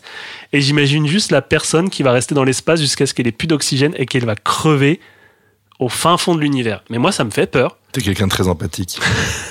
Non, mais rien que dans Gravity, ça me fout les jetons. Mais franchement, cette situation me fout les jetons. Donc c'est vrai que moi, ça m'a encore plus impacté cette, euh, cette séquence. Et donc c'est une séquence épique qui arrive à la moitié du film. Et c'est ça déjà au niveau de la, de la construction, c'est bizarre parce que ça ressemble à une séquence de fin de film. On est d'accord hein Ça, ça aurait dû l'être. Ah bah, Ça y est. Non, mais ça arrive trop. Ça arrive quoi? Ça arrive à la moitié du film, peut-être? Tu trouves que c'est trop tôt Ça arrive à la moitié du film? Ouais. Ouais. Bah, ça arrive Je à trouve que- 45 Je trouve que 45 c'est trop tôt minutes, parce que heure. je trouve que c'est une, une scène d'une intensité très, très, très, très forte. Et derrière, bah, on, on dégringole, quoi. Go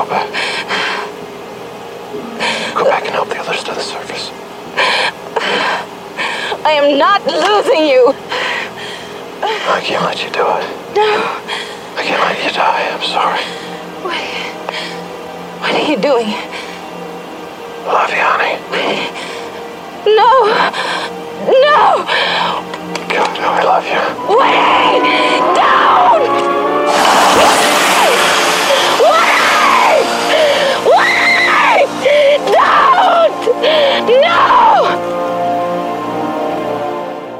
Bon, j'ai été super dithyrambique. Faudrait peut-être que je trouve deux trois défauts à ce film. Et le défaut que je pourrais lui dire en premier lieu, c'est être dans l'ombre de 2001. Euh, que ce soit au niveau de l'imaginaire visuel spatial, que ce soit au niveau des décors, euh, les vaisseaux intérieurs, euh, ça ressemble à du 2001 quoi. Il y a aussi des raccords aussi. donc on n'a pas parlé de ce magnifique plan où Jim marche sur le sol terrien mais qui ressemble au sol martien avant de décoller suivi d'une ellipse, une fameuse ellipse, où ils sont 13 mois plus tard au sein de la station spatiale internationale qui fait énormément penser en fait au montage de l'ellipse temporelle dans 2001 où en fait il y a le jet de l'os en l'air qui après se transforme. Alors moi j'ai jamais vu qu'il se transforme en vaisseau hein, parce qu'en plus c'est juste une ellipse temporelle. Où effectivement oui t'as le raccord avec quelques milliers d'années plus tard où, euh, où, euh, où il se transforme en vaisseau spatial.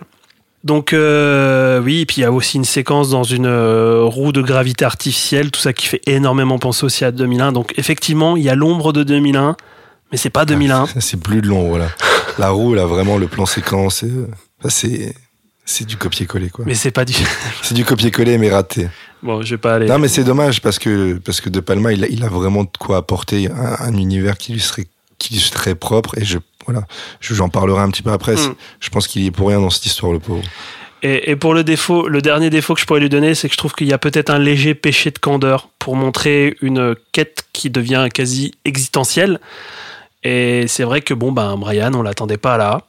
Euh, connu plutôt pour faire des films cyniques, et d'ailleurs c'est ce qui va être ce qui va lui être reproché en fait à ce film. Est-ce qu'il a été peut-être un petit peu trop, oui, candide, naïf euh, face à, à ce film? Peut-être que bon ben c'était peut-être une vision enfantine parce qu'il était vraiment très passionné par l'espace. En tout cas, c'est ce qu'il dit. Voilà, je laisse à l'appréciation. Euh, mon dernier point, c'est que j'ai fait un gros travail euh, sur euh, la réception de ce film, qui essaye peut-être de mieux comprendre pourquoi il est autant mal aimé que ça. Donc, le film, il est sorti en mars aux USA et il est sorti le 12 mai en France. Sorti le 12, comme diraient les nuls. Et euh, au niveau des entrées, il a fait euh, un peu moins de 7, bah, au moins 650 000 entrées. Voilà, sur euh, à peu près 400 copies. Et il était sélectionné au Festival de Cannes. D'ailleurs, c'était le premier film sélectionné au Festival de Cannes de Brent De Palma dans toute sa carrière. Bon, il a eu des prix partout, hein, à Voriaz, mais c'était sa première sélection à Cannes, hors compétition. Il n'était pas dans la compétition officielle. Et son deuxième film sélectionné à Cannes, ce sera Femme Fatale. Dont une scène se déroule à Cannes, d'ailleurs. Euh, oui. Oui, la scène d'ouverture du film, ça se passe à Cannes, je crois. Et donc pourquoi je fais un petit point sur la réception? Parce que ce film s'est fait étrier par la critique, surtout la presse généraliste. Donc j'ai pris quelques petits morceaux choisis de revues de presse françaises euh, généralistes ou spécialisées. Alors on a parlé euh, de naïveté confondante, On l'a nommé de con comme la lune euh, pour le journal de dimanche. Oh, Le space opéra tourne au soap opéra. Effets spéciaux très basiques, genre la momie. ah, ça s'attaque. ça tacle sévère. Grand échalas androgyne gîte dans une sorte de palais de la découverte ultramoderne. Donc là, c'est pour parler de l'apparition martienne euh, sur l'événement du jeudi. Mission to Mars est une œuvre au premier degré à prendre au second, selon le Figaroscope. Cette expédition ambitieuse ne devrait laisser guère de traces ni dans l'histoire du cinéma, ni dans celle de la science-fiction, ni dans l'œuvre du cinéaste, et qui est en tout cas, qui a- qui a en tout cas décrit comme une épopée raplapla, selon Télérama. C'est de la critique profonde. C'est super profond. Euh, Mission to Mars se plante lamentablement, une mission impossible qui se révèle aussi amusante. Un anard cosmique, selon France Soir, une rencontre du troisième type joyeusement foirée. Gary Sinise est mauvais comme un cochon, selon l'Express. Euh, à vrai dire, on imagine difficilement comment tirer autre chose qu'un navet d'une histoire comme celle de Mission to Mars, décalcage martien d'Abyss, image de synthèse vraiment folklorique, et un E.T. qui aurait fait fureur il y a 15 ans. En pur cinéaste obsessionnel, il refilme inlassablement son œuvre pour le meilleur comme pour le pire. C'est sa limite, c'est sa grandeur. Ça, c'était dans Mad Movies. Et donc là, je vais faire juste un focus sur euh, une critique qui a été euh, formulée par Olivier Père, euh, qui est maintenant directeur à la direction du cinéma d'Arte, et qui à l'époque en fait avait fait une, chronique, une critique dans les Inrocks. Donc il dit, je cite, Brian De Palma nous a habitués à une carrière en dents de scie, capable d'alterner les réussites un peu trop tapacheuses et les films malades, réhabilités par les clients de vidéoclubs et les universitaires. ok. Le réalisateur de Pulsion s'est-il laissé à son penchant pour le cinéma d'entreprise, pour les technologies de pointe, pour le futuroscope de Poitiers? C'est bon, ça. aussi, ah là là, aussi laid, explicatif et ridicule qu'une série B des années 50. Scénario débile écrit par trois irresponsables. Et Olivier Père, en fait, il sauve seulement le score de Morricone. Et en fait, vous pouvez aller voir la critique euh, sur arte.tv parce qu'il l'a repris en majeure partie, mais il est revenu sur certains de ses propos en disant que il aime pas du tout Snake Eyes. Je crois qu'il est- il déteste Snake Eyes, mais que pour lui, en fait, son fils est fan de Mission to Mars. Il le trouve très très beau et qu'il a pu le revoir à plusieurs reprises et qu'il a pu en fait le réévaluer et trouver qu'il était, il y avait quand même des choses à sauver dans, dans, dans ce film. Donc là, je vous ai fait le tableau des critiques majoritairement négatives, mais il y a quand même quelques critiques plutôt positives. Donc il y a celle de Samuel Blumenfeld dans Le Monde et de Grégory Valence dans Positif. Il est dit œuvre déroutante, certes mineure dans la filmographie de l'auteur, mais bien loin de mériter la, réputation navrante qui a précédé sa sortie française. Mission to Mars est, dans ses instants creux comme dans ses instants narratifs fondamentaux, un film magique. Le cinéaste prend des risques au mépris du ridicule, et donc là il y a un mais. Euh, D'où vient la gêne qu'on éprouve pourtant, la sensation que le cinéaste passe à côté d'un grand film? En premier lieu, on peut noter ses concessions nombreuses à une logique contemporaine déplorable née de la distraction du public américain, le résumé permanent. Brian De Palma est-il devenu paresseux ou demeuré subtilement ironique? Voilà, bon, c'est vraiment, bon, c'est positif, mais c'est mitigé quand même. hein. Et euh, donc, euh, Blumenfeld, il, déplore en fait le manque de créativité visuelle. À chaque fois, un montage parallèle assez plat prend la place d'un split screen que l'on attend en vain. C'est vrai peut-être qu'un split screen manquait et que ça aurait pu être cool de voir un split, un split Et screen. là, il aurait coché toutes les cases. Il aurait coché toutes les cases de sa réal, mais euh, bon. Et il y a aussi les cahiers du cinéma pour finir qui ont fait un large dossier sur Brian De Palma à la sortie du film avec un entretien, une grosse, euh, une grosse critique du film, vraiment assez, assez, assez grosse critique et euh, une grosse critique. et aussi un petit dossier euh, supplémentaire où en fait, euh, y a, dans l'entretien, euh, De Palma dit qu'il avait envie de mettre en suspens sa série de films cyniques sur le mensonge, la corruption et la trahison. Est-ce que ce serait la clé pour mieux comprendre le film et ses intentions? Et c'est là je, je laisse un petit peu en, en- en suspens. Et juste pour ouvrir un petit peu, euh, un petit peu, si ça vous intéresse d'aller un petit peu plus loin dans la découverte de ce film et un petit peu ce qu'on en, on en a dit, il y a un gros dossier de 26 pages dans l'écran fantastique numéro 197 qui est sorti en mai 2000 avec un entretien de Palma, du producteur, du directeur artistique, des acteurs et des actrices principaux, et de, de Story euh, Musgrave, qui est un astronaute euh, qui, qui était conseiller technique sur le film. Il y a un grand, comme je disais, il y a le grand entretien dossier euh, et la critique dans les cahiers du cinéma numéro 546 pour la sortie du film. Et d'ailleurs, en fait, dans cet entretien, il commande son cinéma et celui de ses amis, entre parenthèses, donc Spielberg, Lucas, Coppola, Scorsese, et ce qu'ils disent de leur personnalité. D'ailleurs, il, il admet, euh, bah, en tout cas il admet, il confie que, que Conversation secrète est un de ses films préférés. D'ailleurs, en fait, ça pourrait totalement être considéré comme un film de De Palma. A Beach sur le psychose de Gus Van Sant. Alors ça, franchement, c'est assez délicieux à, à, à, regarder comment il, il bitch sur euh, le psychose de Vincent. Donc la critique des cahiers, elle est mitigée, mais ils l'ont mis quand même quatrième dans leur top 10 de l'année 2000. Donc c'est assez contradictoire, mais bon après c'est des, on va dire des réunions en comité de rédaction. Où ils se disent bon au final bon on a fait une critique né- négative, mais plutôt pas mal. hein. Voilà. Et euh, je peux juste vous laisser sur euh, la référence principale de Brian De Palma qu'il a cité partout, euh, qui est Destination Moon de Irving Pitchell, qui est sorti dans les années 50, 1950, qui a été produit par George Pal. Donc George Pal qui est connu pour La Machine à explorer le temps, qui est un très très bon film de SF. Et donc c'est la, ré- la référence principale qui était citée par De Palma et qui louait déjà en fait à l'époque son approche très réaliste. D'ailleurs c'est un film qui a reçu l'Oscar des meilleurs effets visuels en 1950. Très intéressant. Voilà, j'en ai fini. Vas-y, tu peux démonter le film. Mais non, pas du Allez, tout. vas-y. Pas du tout. Euh, ce qu'il faut peut-être savoir, c'est que Mission to Mars, pour moi, c'est d'abord une belle rencontre. Et c'est pas ironique. C'est pas ironique. Euh, je l'ai découvert un lendemain de soirée. J'étais seul dans ma chambre, dans un état euh, semi-comateux. Le destin a choisi que je m'endorme avant la fin du film et que j'échappe à cet horrible dernier tiers que je n'ai pas visionné par la suite. En fait, du coup, j'ai j'ai pas fini le film et je n'ai bizarrement pas voulu le finir, bien que ça m'avait plu et assez emporté. Donc, je suis resté sur une, une bonne impression et j'ai gardé le DVD un moment, quelques années même, avant de le revoir en me disant tiens, euh, j'en connais un peu plus sur l'univers de Brian De Palma et j'avais pas vu la fin, c'est le moment de le revoir. Quelle erreur. Quelle erreur. T'as bien, mis, bien mis ta virgule pour dire juste quelle erreur, trois petits points, c'est ça? Exactement. Bien que déçu même en ce qui concernait les deux premiers tiers, j'y croyais encore un tout petit peu et j'attendais ce final avec beaucoup d'impatience parce que je n'en savais strictement rien. J'y crois à mort. Voilà, j'y crois à mort. C'est vrai, j'y croyais à mort parce que je- j'en savais rien. Je connaissais pas du tout ce film et, euh, et je l'attendais avec beaucoup d'impatience ce final. Et je suis très vite redescendu sur terre, sans mauvais jeu de mots. je l'aime bien celle-là. Sans mauvais jeu de mots, alors que c'est, fait exprès. C'est fait exprès. Euh, C'est vrai, j'avoue, c'est- c'était écrit. Euh, donc j'ai rangé le disque dans son boîtier, dans son boîtier, je m'en suis débarrassé. Euh, et donc ça, c'était l'édition science-fiction dont on a parlé un petit peu plus tôt. Euh, et donc tu as choisi de le défendre, ce film, pour ce podcast. Et c'est à nouveau avec espoir que, que j'espérais m'être trompé et finalement voir un bon film, parce qu'après tout, tu l'avais choisi. hein. Et moi, je, tu sais, je, je te fais confiance, euh, j'ai confiance en toi, Hermine. Oh là là, ça fait dur, ça fait dur.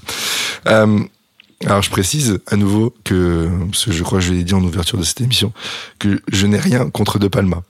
J'imagine que qu'il était plein de bonnes intentions, mais que, que les studios lui mettaient peut-être trop la pression et avaient un pouvoir décisionnaire mineur. Bah attends, mais t'as rien contre De Palma, mais tu le kiffes à fond. Ah mais j'ai rien contre De Palma Ah, pour ce film, pour ce je veux film. dire, pour ce film, voilà.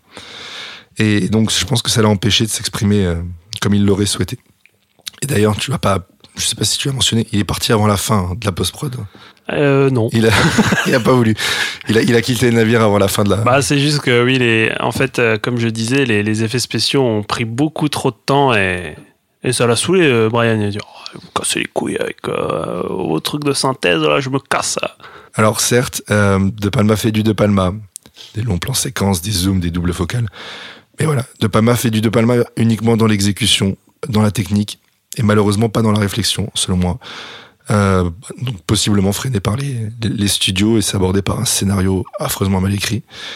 Euh, Je suis face à un film très humaniste, alors que De Palma m'a habitué à ce que l'homme soit, soit mauvais, ou alors, euh, même avec beaucoup de bonne volonté, il est compliqué de faire le bien euh, ou d'être le bien. Donc ça, ça, ça me dérange parce que c'est vrai que quand je lance un film de De Palma, je m'attends à ça. Et puis tu parlais du- d'un film vachement ouais, humaniste, très, très joyeux en fait, avec une rencontre du troisième type positive, ce qui, est rarement le cas. Et en fait, j'aurais peut-être préféré que ce soit l'inverse. Non pas que j'aime pas les, films humanistes en fait, mais en lançant un De Palma, j'espère y trouver autre chose. En plus de ça, on le sait, euh, il a été étudié, etc. Et puis il n'y a pas besoin de l'avoir étudié, juste besoin de regarder ses films pour le comprendre. Si c'est un cinéaste de l'ambiguïté, il aime créer la confusion, jouer avec les images et perdre le spectateur. Donc effectivement, il y a le plan de la fusée au départ mais ça s'arrête là. Et pour moi, on est face à trop de rationalité. Tout est détaillé, expliqué, la fin étant vraiment le, le point culminant de la rationalité. Et ça me convient pas parce que de cette rationalité-là, enfin, il explose la rationalité en t'apportant l'origine du monde. Je préfère que ça reste un mystère. Je t'écoute pas, j'ai la BO de Ennio Morricone Ah, euh, pardon. derrière. J'espère qu'il y a encore des auditrices et des auditeurs qui nous écoutent quand même. Voilà, j'ajoute à ça un, je, je vais employer le mot, mais j'ajoute à ça un dégueulis de patriotisme de par la musique. Tu l'as dit toi-même. Euh, et notamment avec cette scène durant laquelle nos protagonistes, une fois arrivés sur la planète rouge, s'empressent de relever le drapeau américain. C'est la première chose qu'ils font quand ils arrivent. Ils vont même pas sur la base voir ce qui est potentiellement devenu euh, l'ancienne équipe.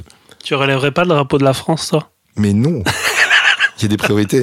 Il y a personne pour le voir, ce drapeau américain, à part eux. Donc ça, ça pose d'autant plus de, Nous le de questions. Oui, spectateur, mais bref, on est censé être dans la fiction. Euh, donc, je le disais, je, je, je ne sauve pas non plus le score d'Ennio Morricone, que je trouve relativement plat. Mais toi, t'es un fanboy d'Ennio Morricone, n'est- n'est-ce pas? Je crois qu'on en a terminé là. C'était une mauvaise idée. C'était une mauvaise idée cet épisode. Non, c'était On a terminé avec une Cinéma. très bonne idée. Je claque la porte. Pour une fois qu'on peut, Ah, pour bon. une fois qu'on peut apporter un point de vue contradictoire. On est souvent très raccord sur les films. Euh, donc voilà, je trouve plat. Et même le montage de Paul Hirsch, donc tu as dit chef monteur attitré de Brian De Palma, je trouve assez mal rythmé. Voilà. Et, euh, j'ai aimé tout ce qu'il a fait jusqu'à présent. Alors, je suis pas content quand je visionne Mission to Mars, mais mais mais mais mais il y a quand même quelques éléments qui pourraient nécessiter visionnage. Il faut l'admettre. hein. Alors pour commencer, il y a ce gros moment de bravoure dont tu parlais, cet instant où le point de non-retour est atteint et ou peut-être atteint et que la mort est le seul ressort. J'ai trouvé ça très esthétique, enfin d'un point de vue esthétique, j'ai trouvé ça très intéressant et émouvant. Euh, et c'est peut-être le seul moment où les personnages arrivent à faire naître en moi des, des émotions. Et parce que même T. Robbins, que j'adore en temps normal, est assez inexistant le reste du film. Gary Sinise, pas dingo non plus, voilà, même si je l'ai dit, je trouve qu'il s'améliore, plus le film avance, plus, plus, enfin, meilleur il est, quoi. Mais il est veuf. euh, Il est veuf. C'est pour ça il est pas bien au début. Bah oui, mais c'était pas bien, tu restes chez toi, mon coco. Et Tim Robbins, on peut juste dire qu'il a, il a pas une belle coupe. Voilà. Il aurait dû aller. Il y, a, il y a un truc d'un point de vue rationnel aussi où je me suis, je me suis posé la question de est-ce qu'un couple peut vraiment partir en mission? Tu vois, ça pose des problèmes. Oui, euh, je me suis posé la des question. questions. oui. Ouais. Bon, bref. Ouais. Donc cette scène, c'est véritablement le, le climax final du film. Climax du film qui n'est pas le, le climax final, mais qui aurait dû l'être. Et voilà, ça arrive beaucoup trop tôt parce qu'ensuite, on s'ennuie. Et euh, ce final, donc, qui nous rappelle un certain 2001, l'arrivée dans le, dans le visage, ce blanc immaculé. C'est, ça se veut plein d'audace et de surprise, et c'est en fait un gros pétard mouillé. Assez moche visuellement. Je sauve la photographie de, de Steven H. Perham. Je croyais que tu me faisais un signe de la main. Oui, je te fais un doigt d'honneur. ah, pardon.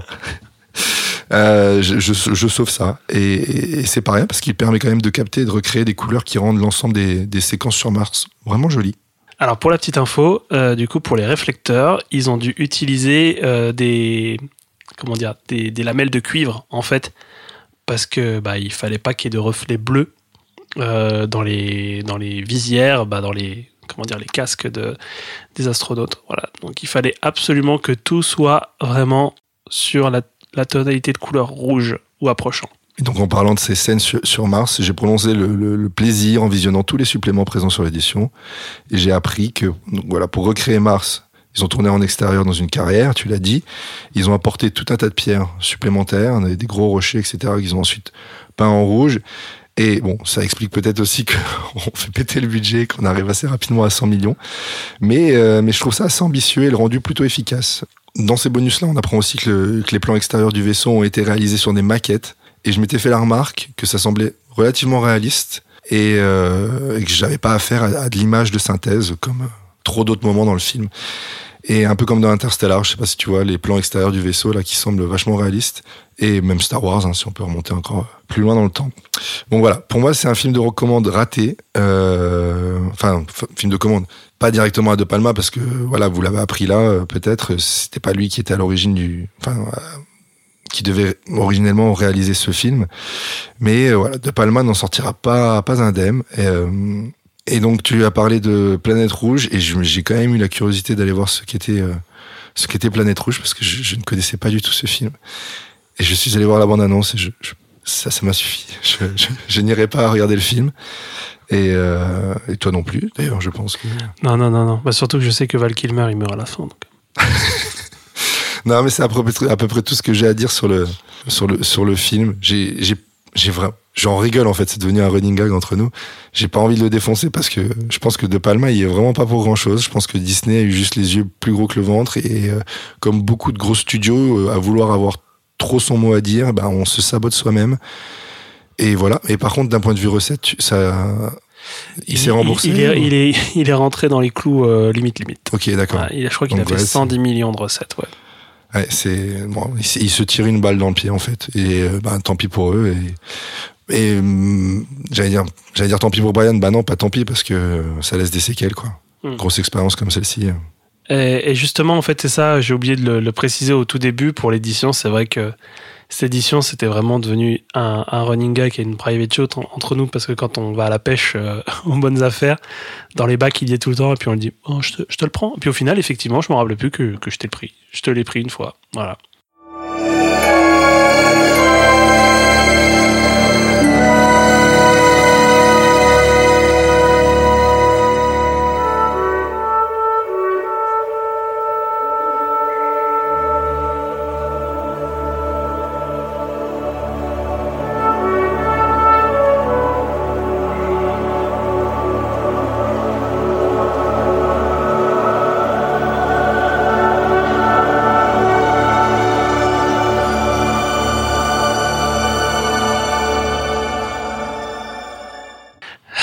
C'est bon, t'as craché Non, toute mais, ta Valda là, oui, c'est bon Bah ça va, c'était franchement, c'était, c'était Tu gentil. sais, si tu perds ta voix, c'est le karma. C'est parce que tu dis de la merde sur ce film. Ah bon?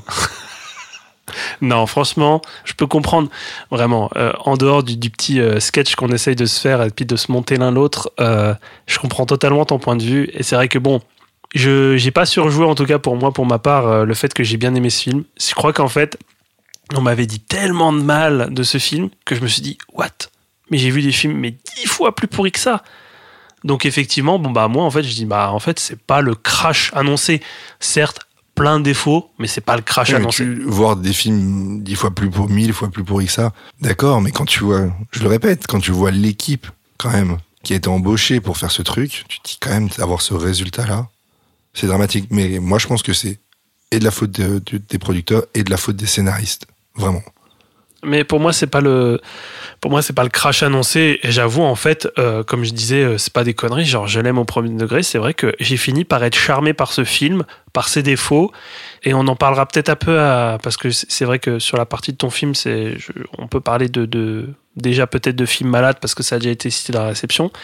Je pense que ça fait partie des films malades de, de Palma où, euh, dans cette définition un petit peu euh, euh, que Truffaut en donne dans l'ouvrage euh, Hitchcock euh, Truffaut où il parle de Pas de printemps pour Marnie qui, est l'un de ses derniers films qui est était vraiment boudé et, mal aimé à, à l'époque de sa sortie où en fait Truffaut dit euh, oui euh, en fait Marnie pour moi est un film malade c'est qu'il a énormément de défauts mais il finit par être plus apprécié en tout cas euh, mieux considéré par les fans d'un cinéaste ou d'une cinéaste parce qu'en fait, il y, a, une sympathie qui dégage de ce film où tu te dis, ouais, en fait, ce film aurait pu donner beaucoup plus euh, que ce qu'il est, euh, que, ce qu'il donne à voir, en fait. Et euh, il essaye de donner par là, en fait, une, définition de ce que pourrait être un film culte, en fait. Et je, trouve que bah, il fait partie des films malades de, Palma. Et bon, bah, ce sera peut-être mon discours pour le film qui va suivre que tu vas présenter. Et euh, je sais pas, tu avais d'autres choses à dire Ah sur. non, mais je, je pense que la, la réception critique euh, pro du film 20 ans après serait, serait différente parce que effectivement il y a eu d'autres films, euh, voilà, entre Mission to Mars et, et, et aujourd'hui, il y a eu d'autres films qui peuvent un peu témoigner de cette, euh, de cette descente, quoi, de cette, de cette chute. Et je pense qu'aujourd'hui on serait moins dur sur le film qu'à l'époque parce qu'à l'époque il y avait peut-être beaucoup d'attentes. Le dernier film c'était Snake Eyes qui était, qui était, qui était pour moi très bon. Et du coup, on se dit, ah tiens, un nouveau De Palma, une énorme production. Bah, il sortait des années 90 où il avait roulé sur tout le monde. Quoi. Il avait, ouais, carrément. Et du coup, bah, on se dit, bah, ça va être, ça va être incroyable. Et je peux Ouais. comprendre qu'on qu'on puisse tomber de très haut, en fait. Eh bien, écoute, euh, on, a, on a déjà une première partie de cette chute entre guillemets de De, de Palma. est-ce qu'on passerait pas à ton film? Oui, effectivement, et on va remonter un peu la pente avec, euh, C'est une question de point de vue, ça. avec le Dahlia Noir, The Black Dahlia, sorti en 2006.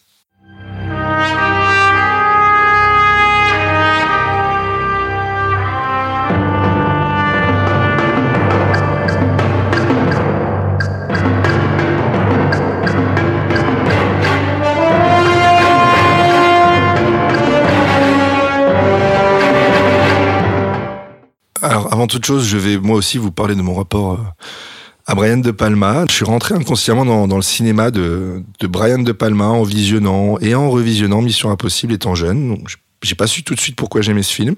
Bon, en partie parce que quand t'as 10-12 ans, tu ne te poses pas euh, forcément la question de pourquoi les choses me plaisent. On les aime et, c'est suffisant, n'est-ce pas? Euh, Du moins, c'était mon cas. Et, et quand j'ai commencé à parfaire ma donc c'est-à-dire en allant en, en licence euh, art du spectacle à Metz, hein, on n'en parlera jamais assez. Euh, non pas que j'avais pas commencé plus tôt, mais on va dire que ça a été le tournant majeur et que j'ai compris que des, réalisatrices, des réalisateurs avaient vraiment des, des pattes et qu'elles étaient plus ou moins reconnaissables en fonction des personnes. Et donc le, le, cas de Palma est sûrement un des, des cas les plus représentatifs de cette dite patte. Il y en a d'autres, hein, euh, on peut penser... enfin moi, je, je- ça me fait penser à David Lynch, euh, Caro et Jeunet, euh, Cronenberg, Terrence Malick, tout ça. Mais disons que pour moi, Brian De Palma est celui qui a frappé mon petit cœur. Et donc pour qui j'aurai toujours une tendresse particulière. C'est pour ça que je, je ne peux pas non plus rouler sur, sur Mission to Mars. euh, avec mon rouleau compresseur. Ah Oui, bien sûr, oui. Ouais, tu viens de le faire il y a, il y a non, deux minutes. non, non, non, non, j'y suis allé vraiment avec, euh, avec du coton, de la watt. Alors, pour revenir à Mission Impossible, c'est après avoir goûté euh, du coup à, cette, à une grosse partie de, de, de sa filmographie que j'ai saisi qu'il ne s'agissait pas d'un film d'action ordinaire, mais qu'il y avait derrière une, une véritable recherche euh, esthétique, ce, ce souci du détail, et ce désir de brouiller les pistes, de perdre le spectateur pour mieux les retrouver. Qu'est-ce qu'il y a? The Désir. The Désir. Et voilà, de perdre le spectateur pour mieux le retrouver.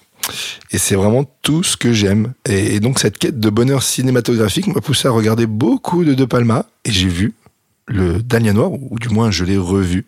Parce que je l'avais découvert en salle à sa sortie. Et ça m'avait déjà beaucoup plu. Et je l'ai ensuite réévalué, après m'être penché sur le cas De Palma. Et je ne l'ai trouvé que meilleur. Alors je ne vous fais pas deviner quelles ont été mes impressions euh, à la suite, euh, enfin lors du visionnage pour la préparation de cette émission. hein, c'est simple. Plus je le vois, plus je l'aime. Ça en fait, ça en fait au moins un sur deux. Euh, donc voilà, je, Erwin ne s'exprime pas et je, ne vous entends pas non plus, mais je, vous imagine me dire que je le vois uniquement avec les yeux de l'amour et que c'est de mauvais goût, comme, peuvent l'être femme fatale ou passion. Mais détrompez-vous, les raisons de cet engouement sont bel et bien valables. Enfin, je crois. Donc, avant de vous avancer tout ça, avant de vous dire pourquoi c'est un bon film, euh, je vais quand même vous dire de quoi ça parle. Alors, on est dans le Los Angeles des années 40, en 47 pour être précis, et deux inspecteurs du LAPD, Lee Blanchard et Dwight Bucky Blanchard, font équipe pour résoudre les crimes de la Cité des Anges. Parmi eux, celui qu'on appellera le Dahlia Noir. Entre matchs de boxe truqués, corruption et films de charme, ces coéquipiers vont devoir vivre ensemble, accueillant au milieu d'eux Kay Lake, une ancienne prostituée que Lee a pris sous son aile et dont le passé ne cessera de les hanter. Alors C'est toi qui avais le synopsis? Oui, c'est moi. Ah, oui. C'est bien. Alors, euh, je tiens à préciser d'emblée que c'est pas un buddy movie. hein. Je vous ai dit deux flics du LAPD et tout. On n'est pas dans l'arme fatale. Hein on n'est pas non plus dans euh, Blue Jeans. Euh, voilà. Ça- Blue Jeans, ça fait un film qui est sorti. Tu, sais, tu peux- C'est quoi cette rêve sortie de n'importe où Tu peux le trouver dans la, dans la Midnight Collection de, de Carlotta. Ah oui, je vois, oui. Je sais, je sais plus de qui c'est, je sais plus avec qui c'est. Je l'ai regardé, je- je- j'ai pris du bon temps. J'ai passé un bon moment. T'as pris du bon temps. Voilà. Donc ça se voit un petit peu plus sérieux, un petit peu plus profond que, que ça. Euh, alors qui avons-nous pour incarner ces personnages? Eh ben, on a déjà le, beau et le grand Josh Arnett, hein, qui joue le rôle de Dwight. Euh, Il est où Josh Arnett là actuellement? Ah bah, Josh Arnett, il est, il est peinard. Laisse-le tranquille. Non mais il est où vraiment? Je sais pas, laisse-le tranquille. Est un peu perdu, non? C'est le petit nouveau dans le service et euh, il est déjà très prometteur. Il a des valeurs qu'il va tenter de garder malgré un, un milieu très gangréné par le mal, le vice. Euh, il est très proche de son père, que la, la folie a gagné et dont les, les racines allemandes refont surface. Quoi? C'est vrai? Ah, c'est un putain de vachon. Oui Ah, Ouais, oui, bon, les racines. euh, Les racines nazi, oui. Oui, nazi. Excusez-moi, je je les mets pas. Je mets pas tout le monde dans mes paniers. Tous les Allemands ne sont pas nazis, monsieur. Donc, George Arnett, euh, c'était le mec que je trouvais tellement classe quand j'étais ado et que je rêvais secrètement d'être. Voilà. Et toi, Erwin, est-ce que tu avais quelqu'un que tu rêvais secrètement d'être quand tu étais ado ou- Euh, Toi-même te suffisait Jean-Pascal de la Starac. Ouais, bon. On est dans un truc sérieux et puis là, t'es- Non, je sais pas, je te, je te dirai quand j'aurai trouvé. euh, Je sais pas. tu m'interromps à tout moment. D'accord. Je te dirai juste le nom. Ok, ça marche. Mais n'hésite pas. Euh, on a également Lee Blanchard, du coup, euh, c'est son partenaire, et lui, il est joué par Aaron Eckhart, euh, qui est Harvey, Harvey Dent, dans le Dark Knight de Nolan, pour ceux qui ne connaîtraient pas son nom. Donc, lui, c'est la version corrompue, mais pas trop, de Bucky, de Dwight. Disons qu'il a de la bouteille et qu'il sait qu'il n'a pas d'autre choix que de se plier à ce fonctionnement, ou plutôt devrais-je dire ce dysfonctionnement, dit comme ça, pour réussir à obtenir des infos, gagner de l'argent, aller au bout de ses enquêtes pour un peu de, notoriété. Donc inutile, inutile de vous faire croire que, que c'est ce personnage qui aura l'avenir le plus brillant, hein, ce n'est pas un spoil, c'est très explicite dès le début du film. Hormis la police, euh, voilà, le, point de jonction de ces deux hommes, c'est Scarlett Johansson, donc aka Kay Lake, aka Kay Lake. Ça c'est beau ça. Et euh, c'est la compagne de Lee, et donc quelque chose naît très rapidement avec Bucky sans qu'il y ait de, de relation à proprement dite, mais il est toujours là dans la photo, au milieu de ce couple dont les secrets ne resteront pas gardés très longtemps. Euh, on a aussi Hilary Swank, que j'aime beaucoup, Ouais, c'est une bonne actrice. hein. que vous avez voilà, pu voir euh, dans Million Dollar Baby, par exemple. C'est un autre, un autre personnage clé du film. Elle y joue la, la fille d'un mania de l'immobilier, hein, pas très honnête, dont a priori le, le physique euh, ressemblerait étrangement à celui d'Isabelle Short. Alors c'est pas le, le physique du mania de l'immobilier, hein, c'est le physique de d'Hilary Swank. Euh, donc Elisabeth Short, qui est le Dahlia noir. Alors, j'interviens. Je suis euh, maître S sosie de merde. Il n'y a pas du tout de ressemblance. Aucun lien. Aucun lien. Aucun lien. Aucun lien, fille unique. Ouais. Euh, donc voilà. Je suis d'accord avec toi parce que euh, je, je trouve que c'est ce que le film essaye de nous faire croire et comme il n'y a pas de ressemblance physique, ils sont obligés de nous le répéter à plein de reprises qui se ressemblent. Premier loupé. Ouais, bon, le seul. On a donc aussi cette euh, Elizabeth Short, donc ça c'est Mia Kirchner qui l'incarne. Qu'est-ce qu'il y a? Je sais pas, je pensais à Elisabeth Bermuda, ça m'a fait rire. Elisabeth Bermuda? Eh non, Ah oui, waouh Ah, Elle est bien, non, non, regarde. Désolé. Bah, je vous laisse, hein. Euh, puis je vais. Alors pour ceux qui étaient ados au début des années 2000, vous l'avez sûrement vu dans Sex Academy. Qui ça? Mia Kirchner ah, ah bon? Oui, Sex Academy. Sex Academy, le film. Pas Police Academy, Oui. Sex Academy. Ouais, J'étais très friand de ce type de merde. à Bah oui, bah moi aussi, mais celui-là, je l'ai vu des dizaines de fois avec des potes. Sex Academy. Mais euh, non, je vois pas. Bah, la parodie, de, c'est une parodie de d'American Pie, Sex Intention. euh. Ah, il y a un American Pie qui s'appelle Sex Academy. Ah bon? Ouais. Bon, bref. bref. Oui. Euh, bon, je me suis tapé des grosses barres devant ce film. Parenthèse fermée. Euh, donc en fait, on ne la verra qu'à travers des films d'audition que visionnent les inspecteurs. Et pour l'anecdote, c'est Brian De Palma qui prête sa voix au producteur qui l'auditionne. J'ai tiqué euh, parce qu'en fait, en- je pensais reconnaître sa voix, mais autant euh, l'intonation était différente euh, de celle qu'il a en interview, j'ai eu un vieux doute en fait. Je, me suis dit, ça pourrait vraiment être lui, mais la manière dont il parle me laisse penser que non. En fait, j'ai vérifié, c'est bien lui. Voilà. Euh, autour de ces gens gravitent euh, bah, tout un tas d'autres acteurs, euh, dont euh, Fiona Shaw, Mike Starr. Donc Mike Starr, on l'a- déjà vu dans Snake Eyes, Les Affranchis, Cruising. C'est toujours c'est un, un second rôle, mais qui, qui a fait des, très bons second rôles. Et on a aussi William Finlay, s'il vous plaît, hein, acteur cher à De Palma. Et bah, voilà, Il fait plus vieilli, plus il fait peur, en tout cas. il fait vraiment flipper. Mais déjà à l'époque de Fantôme, il faisait, il faisait- Oui. il faisait un peu peur. Est encore pire dans Sœur de sang. Euh, et je tenais à la citer aussi parce que c'est une de mes actrices favorites. Euh, C'est Mia Fry c'est Mia qui joue à Barmaid. qui joue dans ce film. Je l'ai vue, je me suis dit, c'est Mia Fry Alors elle a eu une, une très petite carrière d'actrice, mais voilà, ça m'a ça m'a vraiment fait rire. J'ai voulu le souligner. Euh, qui sont les techniciens derrière ce film? Ah, c'était vraiment ça? C'est vraiment. euh, oui, enfin, C'était vraiment ta vanne? oui, c'était une blague. Enfin, c'est Ah, pas, c'est pas du tout une ah, de mes actrices favorites. Mais non, mais ah, C'était la chute de ma blague. Tu m'as devancé en fait. Ah, d'accord. niqué ma blague. je pensais que tu parlais de Rose McGowan, d'ailleurs, qui joue un rôle dans ça. Ouais, mais pff, elle me saoule un peu. Bah non, mais c'est juste, euh, voilà, il y, a- y de- y a Rose McGowan. Voilà, elle joue dedans. Elle a joué dans d'autres films. hein. Ok, passons. Bref, les techniciens. Alors, eh bien, pour, euh, pour doubler les chances de, de réussite, euh, on ajoute un réalisateur de talent, un directeur photo de talent. C'est euh, Vilmos Zsigmond. Zsigmond, c'est qui? C'est Délivrance de Bourman, c'est Rencontre du troisième type Spielberg, c'est Voyage au bout de l'enfer et La porte du paradis de Chimino. Mais aussi des collaborations passées avec De Palma, déjà sur Obsession ou Blowout ou Le bûcher des vanités que je cherche, que je cherche. Oui, parce que s'il y a bien un autre film décrié qui n'est pas dans cette période, c'est bien ce film. C'est vrai. Mais on peut pas, on peut pas dire parce qu'on l'a pas vu. On l'a pas vu. On voudrait bien le voir. Voilà, je le cherche. Il est trouvable hein, facilement. C'est juste que ça me fait chier de lâcher deux balles. Je crois que je devrais en fait juste rajouter des bruits de pince comme ça dans mon micro comme ça quand tu Ben non, mais c'est vrai. regarde. d'acheter un DVD à deux balles. Ah oui, mais Brian De Palma, euh, Zygmunt, Josh Arnett. Voilà, foncez. C'est tout pour Chine Cinéma. Merci. On se retrouve bah, du coup dans un mois pour parler de deux autres super films. Non, allez, plus sérieusement, euh, la musique. La musique, c'est l'œuvre de, de Mark Isham, considéré comme l'un des artistes euh, phares du jazz de chambre. C'est vrai. Tu ne connaissais pas, je suppose? Non. Bah, alors, moi, je suis un adepte de jazz. Et. pas du tout. Mais, euh, non, non, c'est une arnaque. Euh, mais bon, bref, je trouve que, je trouve que la musique est réussie. C'est pas toi qui jouais dans l'arnaqueur euh?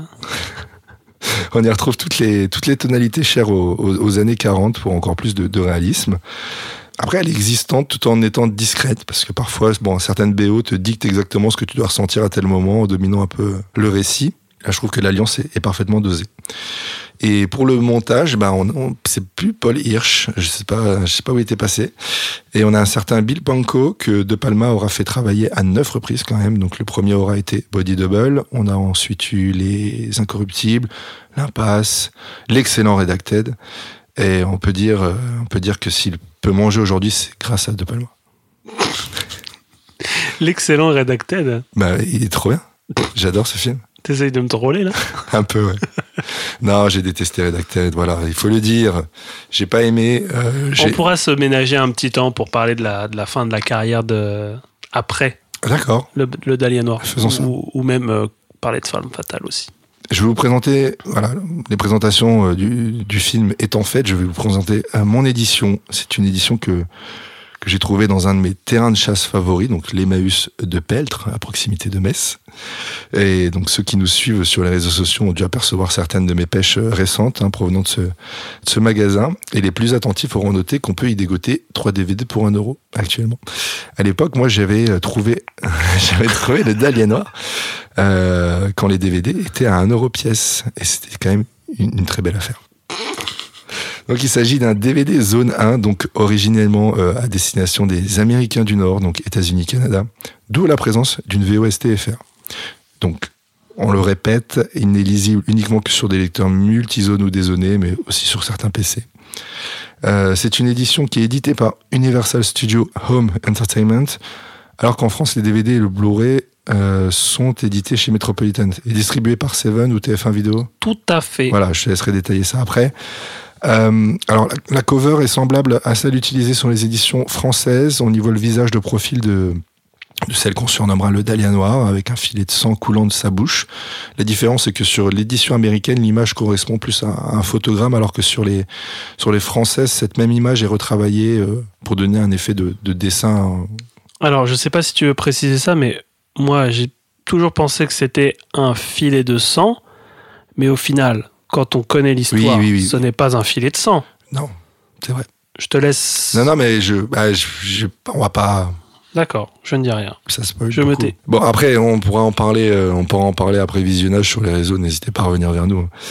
Alors sur sur mon édition est noté en guise de catchline The Director of Scarface, comme si le film ne s'adressait uniquement euh, à ses potentiels spectateurs qui ne connaîtraient que Scarface de sa filmo. Son film étant peut-être voilà, enfin Scarface étant peut-être son film le, le, le- un des films les plus populaires avec euh, Mission Impossible.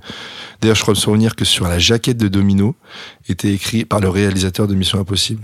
C'est quand même un- un- une manière de marketer. euh, Oui, bah pour Domino, c'est plus ou moins, on va dire que c'est un film d'action. Oui, Là, si tu as envie d'attirer le chaland, je sais pas, tu peux dire peut-être euh, par le réalisateur des, des, des Incorruptibles, tu vois. par exemple, exactement.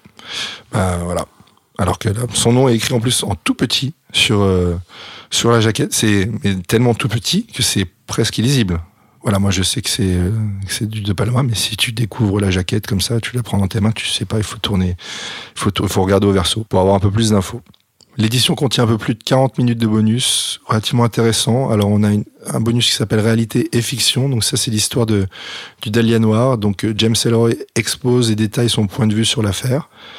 On a un behind the scenes avec le réalisateur, les acteurs et l'équipe technique qui ont contribué à porter euh, l'histoire à l'écran. On a ce qu'ils appellent, alors j'ai traduit à chaque fois parce que c'était euh, c'était en anglais, euh, de, de Palma, the de, de Palma Touch, la touche de Palma. Moi, c'est la marque de Palma sur la mienne. Ouais, ben voilà, Voilà, c'est c'est une très belle traduction. La marque de Palma, on nous montre comment De Palma a apporté son unique style visuel au film, et, euh, et c'est à peu près tout, c'est même tout. La touche de Palma, c'est juste avoir une saharienne, quoi. D'ailleurs, tu le portes pas. Non, je ne la porte pas. Je ne la porte pas mon pantalon jusqu'aux aisselles non plus. Ça, c'est peut-être plus William Friedkin. Ça, c'est William Friedkin, ça. Enfin bref, euh, donc il existe plusieurs éditions françaises, euh, toutes éditées chez Metropolitan. Euh, ben, présente-moi du coup ton, ton édition, parce qu'il existe une simple et une collector. Effectivement, et moi, j'ai la collector. Quel chanceux Où est-ce que je l'ai trouvé? J'ai trouvé sur Vinted. Combien je l'ai payé? Je l'ai payé 2 euros plus les frais de port, plus la protection acheteur, ce qui est quand même déjà assez cher. Donc ça vient de Vinted et je pense que ça va repartir sur Vinted. Ah Ou non, alors, non, je euh, te la prends. tu me la prends Ah oui, je te la prends. 2 Non, euros. mais vraiment, ah, salaud. Euh, Vas-y, je te l'échange. Non, mais oui, non, c'est vrai qu'elle est belle. Je comprends que, que, que tu lorgnes sur cette édition. Non, mais on va la présenter. Donc, oui, effectivement, c'est une édition double DVD collector de chez Metropolitan Film Export, donc qui date de 2007. Je pense que l'édition simple est sortie en même temps. Hein tu vas pas me contredire. Non, non, hein, ça. Les spécificités Ah, les, spéni- les spécificités, euh, donc c'est un coffret euh, digipack euh, plutôt joli et classe avec une conception graphique et euh, des photographies retravaillées. Et en fait, oui, c'est vrai que c'est un peu en relief sur mon coffret. Donc, Ah, j'avais même pas noté. hein, c'est vraiment pas mal. C'est vraiment joli. Il y a des textures différentes et tout. C'est vraiment un bel objet. Il y, a, y a rien à foutre. C'est vraiment un, vraiment un bel objet. À l'image de son film. Oui, bon, on en parlera après. Euh, donc il y a une VF et une VO avec sous-titres français et même sous-titres pour sourds et malentendants. Voilà, donc euh, bon bah c'est, faut le noter quoi.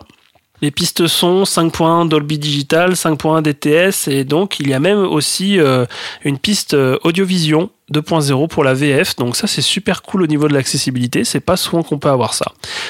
Sur les bonus que tu as décrits, toi, donc moi, aussi- moi aussi j'ai en fait j'ai la marque de Palma, j'ai réalité et fiction et j'ai aussi un bonus. Tu, est-ce que tu l'as mentionné qui s'appelle Case File euh, sur le processus de développement et de scénarisation où tu as Josh. Ça, j'ai pas, moi, ça. Ah d'accord. Donc euh, moi j'ai déjà ça, on peut déjà le dire. C'est en fait une petite euh, featurette de 20 minutes qui est euh, aussi en VOST sur le processus de développement, de scénarisation. Donc on parle de Josh Friedman qui est scénariste, qui était aussi le scénariste de La Guerre des Mondes de, de, de Spielberg. Et on parle aussi du choix de la distribution des rôles. Et euh, d'ailleurs, on apprend que le scénario était en développement depuis 97 et que De Palma est arrivé assez tard sur le projet. Euh, J'ai aussi euh, sur cette édition la filmographie de, Brian et, et une galerie photo, mais sinon le gros morceau. Donc oui, donc édition WDVD. Donc sur le disque 1, euh, je détaillerai après, mais sur ce disque 2, donc il y avait déjà ça et plus un 52 minutes qui s'appelle La vérité sur le Dahlia Noir, qui est un documentaire sur l'enquête qui a été menée par Steve Odell, un ex-flic de la LAPD et auteur d'un livre qui s'appelle L'affaire du Dahlia Noir. Donc ça a été un documentaire coproduit par 13e rue. Moi je l'ai pas je l'ai pas regardé. J'ai regardé tous les autres euh, bonus mais j'ai pas J'avoue qu'en travaillant, en travaillant sur le sur le sur l'affiche et du coup sur le la recherche d'édition, quand j'ai vu qu'il y avait un docu euh, de 52 minutes euh, en bonus sur ton édition, je me suis dit mais j'ai trop envie de le voir et tu m'as fait un peu redescendre quand même. Bah, le truc, c'est que ça ressemble à un, un docu-TV un peu racoleur qui est mal troussé. En fait, fran- franchement, c'est juste, pour moi, c'était juste pour le plaisir d'entendre la voix off de Claude Giraud. C'est le doubleur euh, français de Tommy Lee Jones, de Robert Redford et de Alan Rickman. Mais en vrai, ça donnait pas du tout envie. Si vous avez vraiment envie de le regarder puis que vous avez pas le, comment dire, vous avez pas l'édition chez vous, il est dispo sur YouTube. Je l'ai trouvé parce que je te l'ai envoyé, du coup, parce que tu me disais, ah, j'ai trop envie de le voir et tout. Je dis, ouais, Franchement, je t'avoue, ça pue un peu du huc. Donc, euh, bah, je l'ai trouvé sur YouTube, je te l'ai envoyé. Tu l'as l'as pas regardé du coup. Ouais, j'ai j'ai commencé à le regarder, après je me suis dit effectivement ça pue du huc. Puis voilà, on laisse tomber. Euh, donc, c'est sur ce disque 2, il y a tous ces bonus-là. Et sur le disque 1, il y a la bande-annonce euh, du film, les bandes-annonces des films 7, euh, 7, 7, 7 qui vont sortir, plus un lien internet vers le site du film qui n'existe plus. et un dossier de presse à imprimer. Voilà. Donc le dossier de presse que tu peux imprimer si tu en fait euh, le mets dans un lecteur CD-ROM. Qu'est-ce que je pourrais dire d'autre sur cette édition? C'est qu'il y a quelques petits problèmes que j'ai repérés euh, sur le bah, DVD. euh, c'est sur le DVD 1 en fait. Euh, il y a des, des en fait je crois qu'il y a des trucs qui sont pas imprimés sur certains menus sur certaines branches du menu où en fait bah, tu, tu cliques mais tu sais pas sur quoi. Il n'y a pas les titres en fait qui mènent vers euh, les, les, les trucs de redirection quoi. Les, les branches de redirection. Donc euh, c'est le seul euh, c'est la seule chose que je peux dire. Je sais pas si on a la même copie. Ah, je pense que si. je pense que oui, j'ai rien à dire là-dessus, moi, euh, donc euh, je pense que c'est vraiment une bonne édition. Voilà, c'est vrai qu'il y a beaucoup de choses, Puis part- Métropolitaine généralement fait Oui. vraiment du, du bon boulot. à part les petits pets que je viens de vous dire là à l'instant, en vrai, franchement, c'est... L'image est belle. Oui, non, c'est vraiment une bonne édition. Elle est belle, elle est jolie. Euh, le Digipack, euh, bon, bah, moi j'ai réussi à le trouver vraiment dans un état quasi euh, clinique. Bon, il y a, il y a- voilà, le Digipack, on vous a déjà dit, ça vieillit parfois un peu mal. Et en vrai, franchement, Ah non, il est en très bon état. très bon état. Euh, et c'est vrai que c'est très très beau à l'intérieur. Il y a vraiment une belle conception graphique euh, qui, qui correspond en tout cas en plus à, à, à la direction artistique euh, du film, tout ça. Donc franchement, c'est c'est vraiment une, une bonne édition pour les gens qui aiment le film. J'en fais partie. Et ben je te la donne. Alors, les présentations étant faites, je peux maintenant vous dire pourquoi j'ai choisi ce film. Alors, déjà parce qu'on tenait à présenter un film qui n'avait pas connu un franc succès, autant sur le plan économique que critique. Alors, le Dahlia Noir lui a coûté euh, 50 millions de dollars. Il n'est pas parvenu à se rembourser. Il, a, il était vraiment juste en dessous de ces 50 millions. Il va devoir, il va devoir faire comme Valérie Pécresse. On, enregistre, ses frais. on enregistre le surlendemain des élections. C'est un peu rude. C'est encore un peu rude. Et euh, par contre, pour ce qui est de, de l'accueil critique, euh, c'est plus gentil que ce que je pensais. Euh, je crois qu'en fait, j'ai choisi ce film uniquement parce que tu m'avais dit que tu ne l'avais pas, pas, pas aimé. Et comme ta parole est parole d'évangile, je pensais que tout le monde le détestait. Bah, c'est le cas. Non, plus sérieusement, sur Rotten Tomatoes, euh, on est à 30%, euh, 30% en fait de, de notes pour Ah, environ 200 critiques presse. C'est déjà bien un peu pourri là. Ouais. La, la tomate, elle est bien pourrie là. Mais ça, c'est aux États-Unis. Euh, on a été moins dur en France quand même. hein. La réception du film à Taïwan a été mais vraiment superbe, super bien accueillie. T'es un salaud. T'es un salaud. En vrai, je pense qu'on est quand même moins dur. En tout cas, je, je, de manière générale, j'ai l'impression qu'on est moins dur avec Brian De Palma en France que qu'ailleurs. Euh, Ah bah oui, c'est vrai, c'est ce que je viens de lire là il y a quelques minutes. C'était dithyrambique. C'était très dithyrambique. Bon, peut-être que c'est une fausse idée. En France, on dépasse la moyenne quand même sur Allociné. Bon, donc voilà. Ah, de 30% euh, à euh, 50%. Oh merde. Euh, il faut savoir que le film a fait l'ouverture de la Mostra de Venise en 2006, avant d'être présenté quelques jours plus tard euh, au Festival du cinéma américain de Deauville. Et déjà là, les avis étaient très partagés.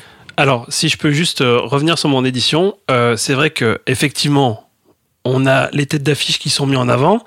Samuel Adida- présente un film de Brian De Palma, donc c'est vrai que ça, ça change de, en tout cas de, de, de ton visuel sur scénario de Josh Friedman, d'après le roman de James Ellroy. Et effectivement, on parle de ses sélections officielles à Venise et à Deauville. Voilà. Mais c'est écrit par le réalisateur de Scarface et des Incorruptibles. Bah, Il cite les incorruptibles, donc c'est très bien. Voilà, c'est bien. Mhm. En tout cas, c'est plus raccord. Donc d'autre part, j'ai aussi choisi ce film parce qu'il figure dans une phase euh, de ma vie durant laquelle je m'intéressais pas mal au, au cinéma de gangsters, ou plutôt au cinéma de, de flics chassant des gangsters.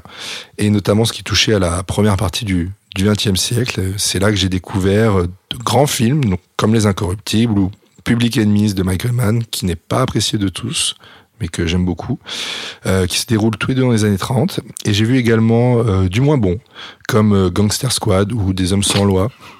Quoi? Ah oui, avec Sean Penn, là, qui a une tête, mais dégueulasse, là. Avec son- Mickey Cohen. Il, est, ouais, il joue Mickey il me semble. Euh, Je sais pas, mais il a pas un vieux masque dégueulasse avec un gros pif et Ouais, tout. si, si, si. Ouais, il est- Ah, il est transformé. Euh, voilà, ils sont pas fondamentalement mauvais, ces films, ils sont bien en dessous des, des précédents cités.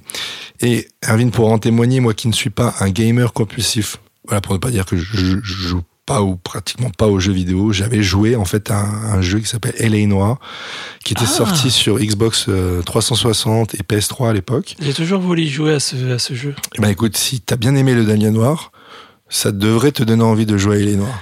Euh, ouais, ok, d'accord.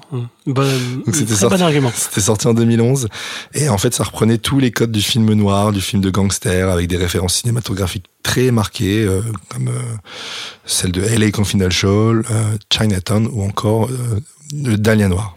Donc le Dahlia Noir, c'est avant tout, avant toute chose, en fait, un livre écrit par l'écrivain et scénariste américain James Ellroy, spécialisé dans le roman noir historique et policier. Il n'emprunte pas uniquement euh, à l'histoire commune américaine, mais à sa propre histoire. Car en écrivant le Dahlia Noir, Elroy évoque sa vie, et plus précisément sa mère, car elle a été brutalement assassinée et le crime n'a jamais été résolu, donc tout comme celui d'Eli- de- de- d'Elizabeth Short. Après, vous verrez que l'histoire est différente dans le film. Et c'est justement le fait que De Palma s'approprie le récit qui rendra le film unique et captivant et que Elroy qualifiera le Dahlia Noir de meilleure adaptation que LA Confidential qui lui est également euh, voilà ça fait partie d'un je sais plus si c'est diptyque ou triptyque euh, sur Los Angeles en fait. C'est un film que j'ai revu euh, LA Confidential en l'occurrence. J'ai revu pour euh, la préparation de cette émission et qui dans mon souvenir n'était vraiment pas bon. Et à la revoyure j'ai trouvé ça plutôt intéressant mais ça manquait un peu de, de relief un peu de un peu de profondeur. Euh, alors le Dahlia Noir c'est deux flics mais c'est aussi deux reflets dans dans un miroir euh, c'est toi qui reprenais l'expression. Non, tu reprenais l'expression d'une critique qui disait que. euh, Oui, en fait, pour la, la préparation euh, finale de, de notre épisode, euh, le matin même, en fait, euh, ce matin, euh, il se trouve que, que Quentin avait quelques cahiers du cinéma euh, qui, qui traînaient chez lui. Et euh, on a pu un petit peu parcourir la, la critique euh, de, du Dahlia Noir, où, euh, en fait, il, bon, qui est majoritairement négatif, très majoritairement négatif. Il- C'est pas ce que j'ai lu, moi. Ouais, non, il démonte le film. Ouais, ils avouent, ils sont pas sympas. Ouais, ils sont pas sympas, mais que euh, quand même il lui reconnaît. euh, bah, encore une fois, il parle de cette catégorie de films malades dans la, défini- dans la définition de Truffaut, quoi. Euh, il commence par ça, et c'est vrai qu'il parle de si on le prend par euh, si on le si, si on le prend pour ses coups d'éclat. Euh, c'est le Dahlia Noir, il ressemble un petit peu à un miroir brisé, voilà, avec des coups d'éclat qui sont assez euh, fulgurants, mais que majoritairement, ben, c'est pas très très bon. Donc voilà, deux reflets dans un miroir, l'un étant le reflet de l'autre. Alors pour l'un, ce reflet euh, représente son côté sombre, une noirceur vraiment bien enfouie au, plus profond de lui, euh, une noirceur qui gagnera à certains moments sa conscience. Et pour l'autre, c'est un reflet passé, celui d'un homme euh, qu'on pourrait qualifier d'intègre, que la société n'a pas encore brisé. C'est aussi un regard très critique sur Los Angeles d'autrefois, mais qui fait écho avec, avec la gestion capitaliste en fait du monde tel qu'on le connaît aujourd'hui. Euh, donc c'est-à-dire de se faire de l'argent sur le dos de pauvres gens, quitte à les mettre en danger. Je ne vous en détaille pas plus, vous le découvrirez vous-même. Vous découvrirez donc comment le, le, le père Scott, un fameux mania de l'immobilier euh, que j'ai évoqué un petit peu plus tôt, fait son beurre sans culpabilité aucune. C'est un film qui va à 100 à l'heure. C'est vrai. C'est des scènes qui s'enchaînent, les plans sont courts, c'est vraiment tout l'inverse de ce que De Palma propose habituellement. Et c'est pour mieux contraster avec le personnage de Bucky qui lui va presque à reculons, voilà, comme si les choses lui échappaient et que dès qu'il a la possibilité de toucher au but, tout s'accélère à nouveau et que voilà, tout reste encore à faire. Donc c'est un film très pessimiste et j'aime le pessimisme chez Brian De Palma, vous l'aurez compris. Euh, et le dernier plan du film traduit exactement ça en venant dire à Bucky que, que ses démons le hanteront toujours. Et comme tout film de De Palma qui se respecte, le Dahlia Noir est euh, un film dans lequel ce que l'on voit n'est pas forcément ce qui se passe réellement. Donc on peut citer Snake House, Pulsion, énormément de, films de Safimo. Euh, donc voilà, si vous aimez ces procédés narratifs, vous devriez apprécier celui-ci. En ce qui concerne sa production, le film ne s'est pas tourné à Los Angeles, mais à Sofia en Bulgarie pour des questions budgétaires où ils auront euh, bah, du coup recréé le Los Angeles des années 40 et moi je trouvais que c'était assez bluffant. Toi t'as trouvé est-ce que ça t'a bluffé ou est-ce que tu ça t'a laissé en dehors? J'en parlerai plus tard. Ok. Et ça, c'est l'œuvre du chef décorateur euh, Dante Ferretti, un Italien qui, euh, qui aura beaucoup travaillé avec Scorsese, euh, donc euh, sur Aviator, sur euh, Shutter Island, Gangs of New York, mais aussi au, au début de, de sa carrière avec Pasolini, Salo, Les Mille et Une Nuits, Médée. On rigole pas. Salaud Et également avec Jean-Jacques Hano sur Le nom de la rose. Voilà, je tenais à le citer parce que je l'ai découvert très récemment et euh, c'est un film qui m'a mis une sacrée claque. Donc voilà. Euh, ce monsieur Ferretti, euh, c'est pas un manchot et donc pour apporter du, du réalisme à ce décor, certains, voilà, certains plans ont quand même été euh, tournés à Los Angeles, mais principalement pour pouvoir créer des raccords. Et, et ça représente uniquement une infime partie du tournage. Donc euh, toujours pour des questions financières, il fallait condenser le récit. Et pour condenser le récit, le scénariste Josh Friedman a eu l'excellente idée de grouper plusieurs passages dans une seule et même séquence. Donc là, voilà, la plus évocatrice est celle de la découverte du cadavre d'Elizabeth Short, car au même moment se déroule, à quelques dizaines de mètres de là, une fusillade impliquant nos deux policiers. Et donc c'est par des mouvements en fait de grue que, que les deux histoires se rencontrent jusqu'à l'arrivée de Bucky en contre-plongée devant le corps mutilé de ce qu'ils appelleront ensuite le, le Dahlia Noir, qui est en fait un- une référence à un film sorti l'année précédente, le Dahlia Bleu. Here we go. Mother, father, this is my friend Bucky. Bucky, this is my mother, Ramona Cathcart Linscott. Nice to meet you. My father, Emmett Linscott. Pleasure to meet you, sir. And my sister, Martha McConville Linscott. Hi. So you're fighting on those Sanchez? Box the pants off him. Another Billy Corn you might have been. Thanks. Can I get you something? Sure. I'll get it, Daddy. Mondo gave a good show. Whatever happened to him? Heroin overdose. Too bad. He shamed his family. Well, speaking of families, Ramona, Martha, that's our best and live it, laddie.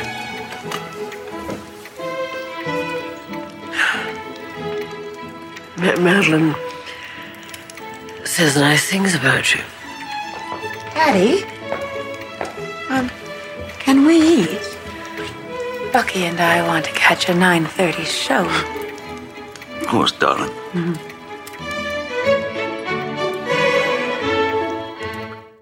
Je vais conclure assez rapidement parce que je sais que tu as énormément de choses à dire, Arvin.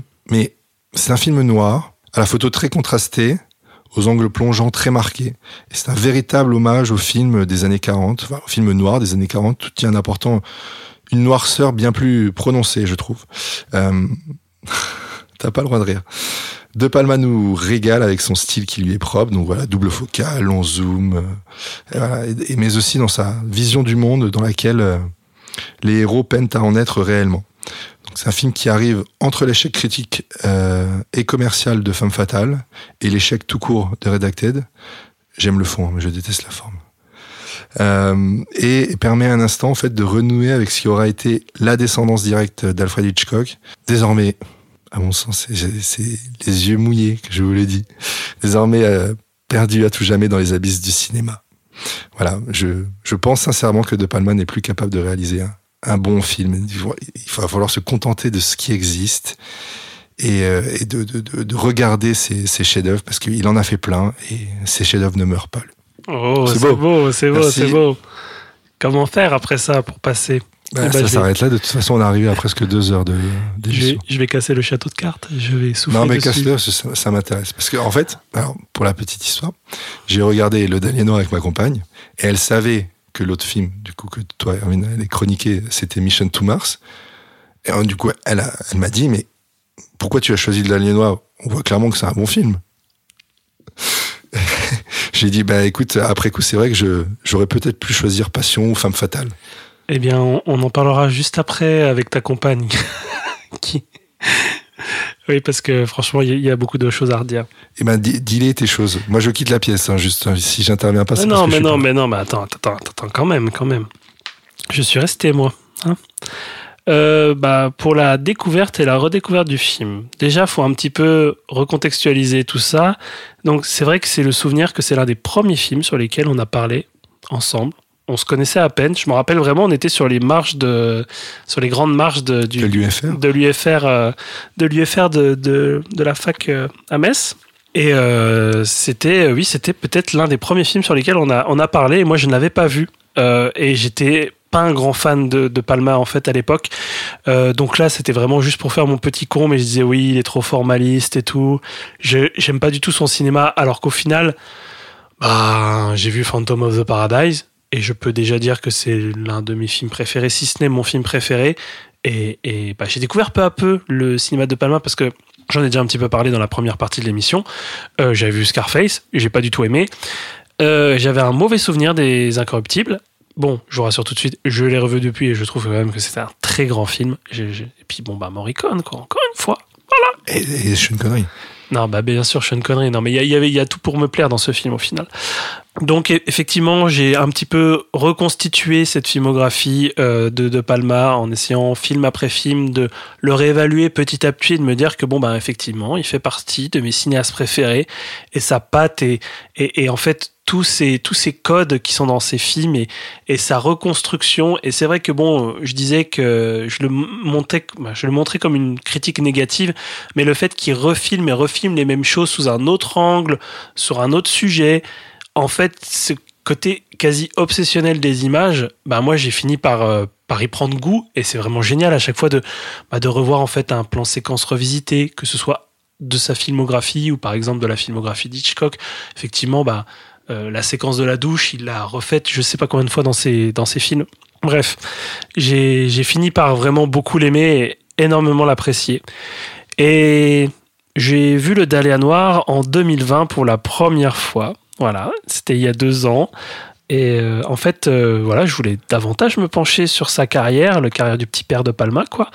Et, c'était une grosse déception. Et euh, j'ai dû le revoir pour la préparation de cette émission. Et plot twist, c'est toujours une grosse déception. J'ai vraiment du mal avec le, le Dahlia Noir. Alors, c'est un film pour moi quand même qui a tous les atours d'un grand film. Un grand cinéaste, une grosse distribution, on en parlera un petit peu après, euh, une adaptation d'un roman à succès et d'une grosse affaire criminelle. Franchement, il y, y a vraiment tous les éléments pour faire un très très grand film. Mais pour moi, ça marche pas. Il y a plein de problèmes, que ce soit dans la construction du film, celui de son imaginaire et dans certaines interprétations et représentations. Euh, comme tu l'as si bien dit en fait juste avant, c'est une œuvre qui reprend les codes du film noir. Donc oui, effectivement, tu as une voix off, des flashbacks. On pense notamment à la voix off euh, dans Boulevard du, Crépuscule qu'on a présenté il y a quelques émissions. On est à la lisière du hard boil. Donc le hard boil, c'est une euh, donc c'est on va dire un sous-genre euh, du film noir euh, où en fait il y a un flic un peu désabusé qui est limite au niveau de la morale, ce qui n'est pas euh, le cas de Bucky, mais qui est plutôt le cas de son, de son buddy. J'aime bien les films noirs. Sunset Boulevard, j'aime beaucoup. Il y en a d'autres que j'aime moins dans le néo-noir. Euh, Donc, euh, on a parlé de, de LA Confidential. Peut-être qu'il faudrait que je le revoie, mais moi, la première fois, j'ai trouvé vraiment très, très brumeux, très lourd. Et je me suis dit, peut-être que j'aime pas le Dahlia Noir parce que le problème, c'est James Ellroy. Je me suis dit, je sais pas, j'ai jamais lu aucun de ses bouquins, mais je me suis dit peut-être que ces films sont beaucoup trop. Les adaptations de, de- des- films euh, de ces ouvrages sont peut-être voilà, trop chargées, trop surchargées. Il y a trop de détails, c'est trop brumeux, et peut-être que vu que le matériau de base est vraiment conséquent, bah, c'est compliqué, de, c'est compliqué de tout mettre dans un film. Donc, déjà, pour moi, c'était peut-être le premier élé- élément à mettre en avant peut-être que c'est plutôt les romans de James Ellroy que je n'aime pas. Mais je pense que le plus gros problème du film, c'est le scénario. Et c'est sa Et j'ai construction. lu, et j'ai, j'ai lu LA Confidential et Le Diable Noir et j'adore. C'est super. Non, non, non, j'ai lu ni l'un ni l'autre. Et oui, le plus gros problème du film pour moi, c'est le scénario et sa construction narrative. C'est trop confus, c'est brumeux, c'est fumeux, il y a trop d'intrigues et de sous-intrigues En fait, secondaires. t'as juste besoin qu'on te prémâche tout, quoi. Et que tu, tu n'aies Arrête, pas besoin de arrête, réfléchir en regardant Laisse-moi parler. Je t'ai laissé parler pour Mission to Mars, monsieur. Monsieur, Ah ouais. monsieur Greten. J'avais juste coupé ton micro. Monsieur Greten, je vais vous expliquer. C'est oui, pour moi, c'est trop confus. Euh, donc oui, trop de sous-intrigues qui parasitent la lecture du film et de l'affaire. Donc apparemment, c'était un souhait de Palma pour noyer le spectateur. Il le dit dans, dans, dans le bonus. Bah, c'est réussi parce que en fait, je, je suis même pas sûr d'avoir tout compris. Je suis même pas sûr d'avoir tout compris du film encore aujourd'hui. Euh, J'arrive pas à comprendre les intentions réelles de chaque personnage, même jusqu'au dénouement. Au final, il y a 15 retournements de situation. C'est genre, Monsieur mais c'est bon, foi. arrêtez, arrêtez, stop, on arrête le film. Monsieur. Mauvaise Foi. Mais laisse-moi parler.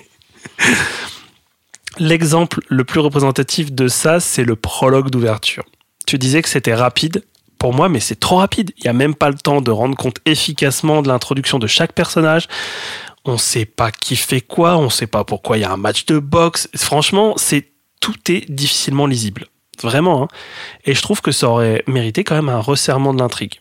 Alors je dis pas qu'il faut que ce soit juste linéaire et comme ça quoi, mais en vrai à un moment donné, l'intrigue policière devient secondaire.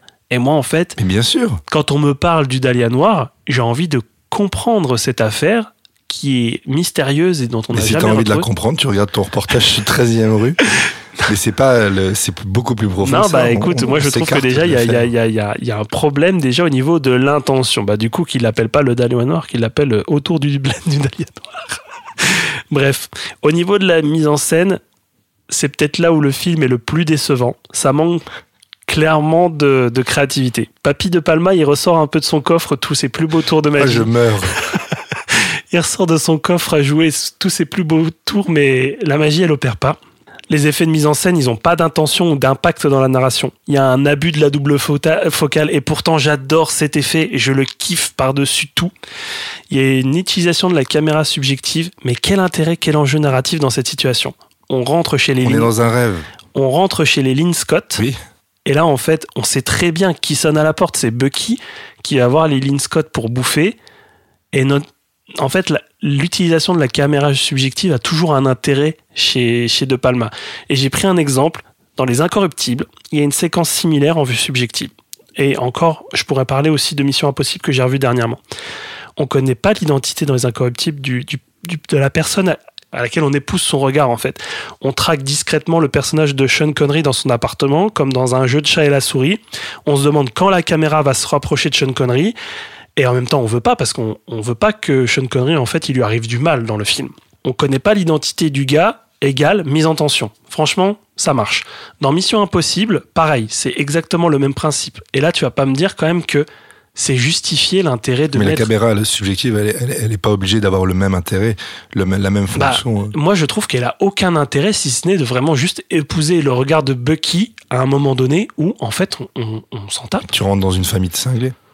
C'est une, manière de te confronter, toi, en tant que spectateur, Bah. directement à une famille de tarés, quoi. Bah ouais, mais moi, ça me, ça me convient, mais vraiment pas du tout. Eh ben, je, tu lui diras. je ne comprends pas, je ne comprends pas l'utilisation.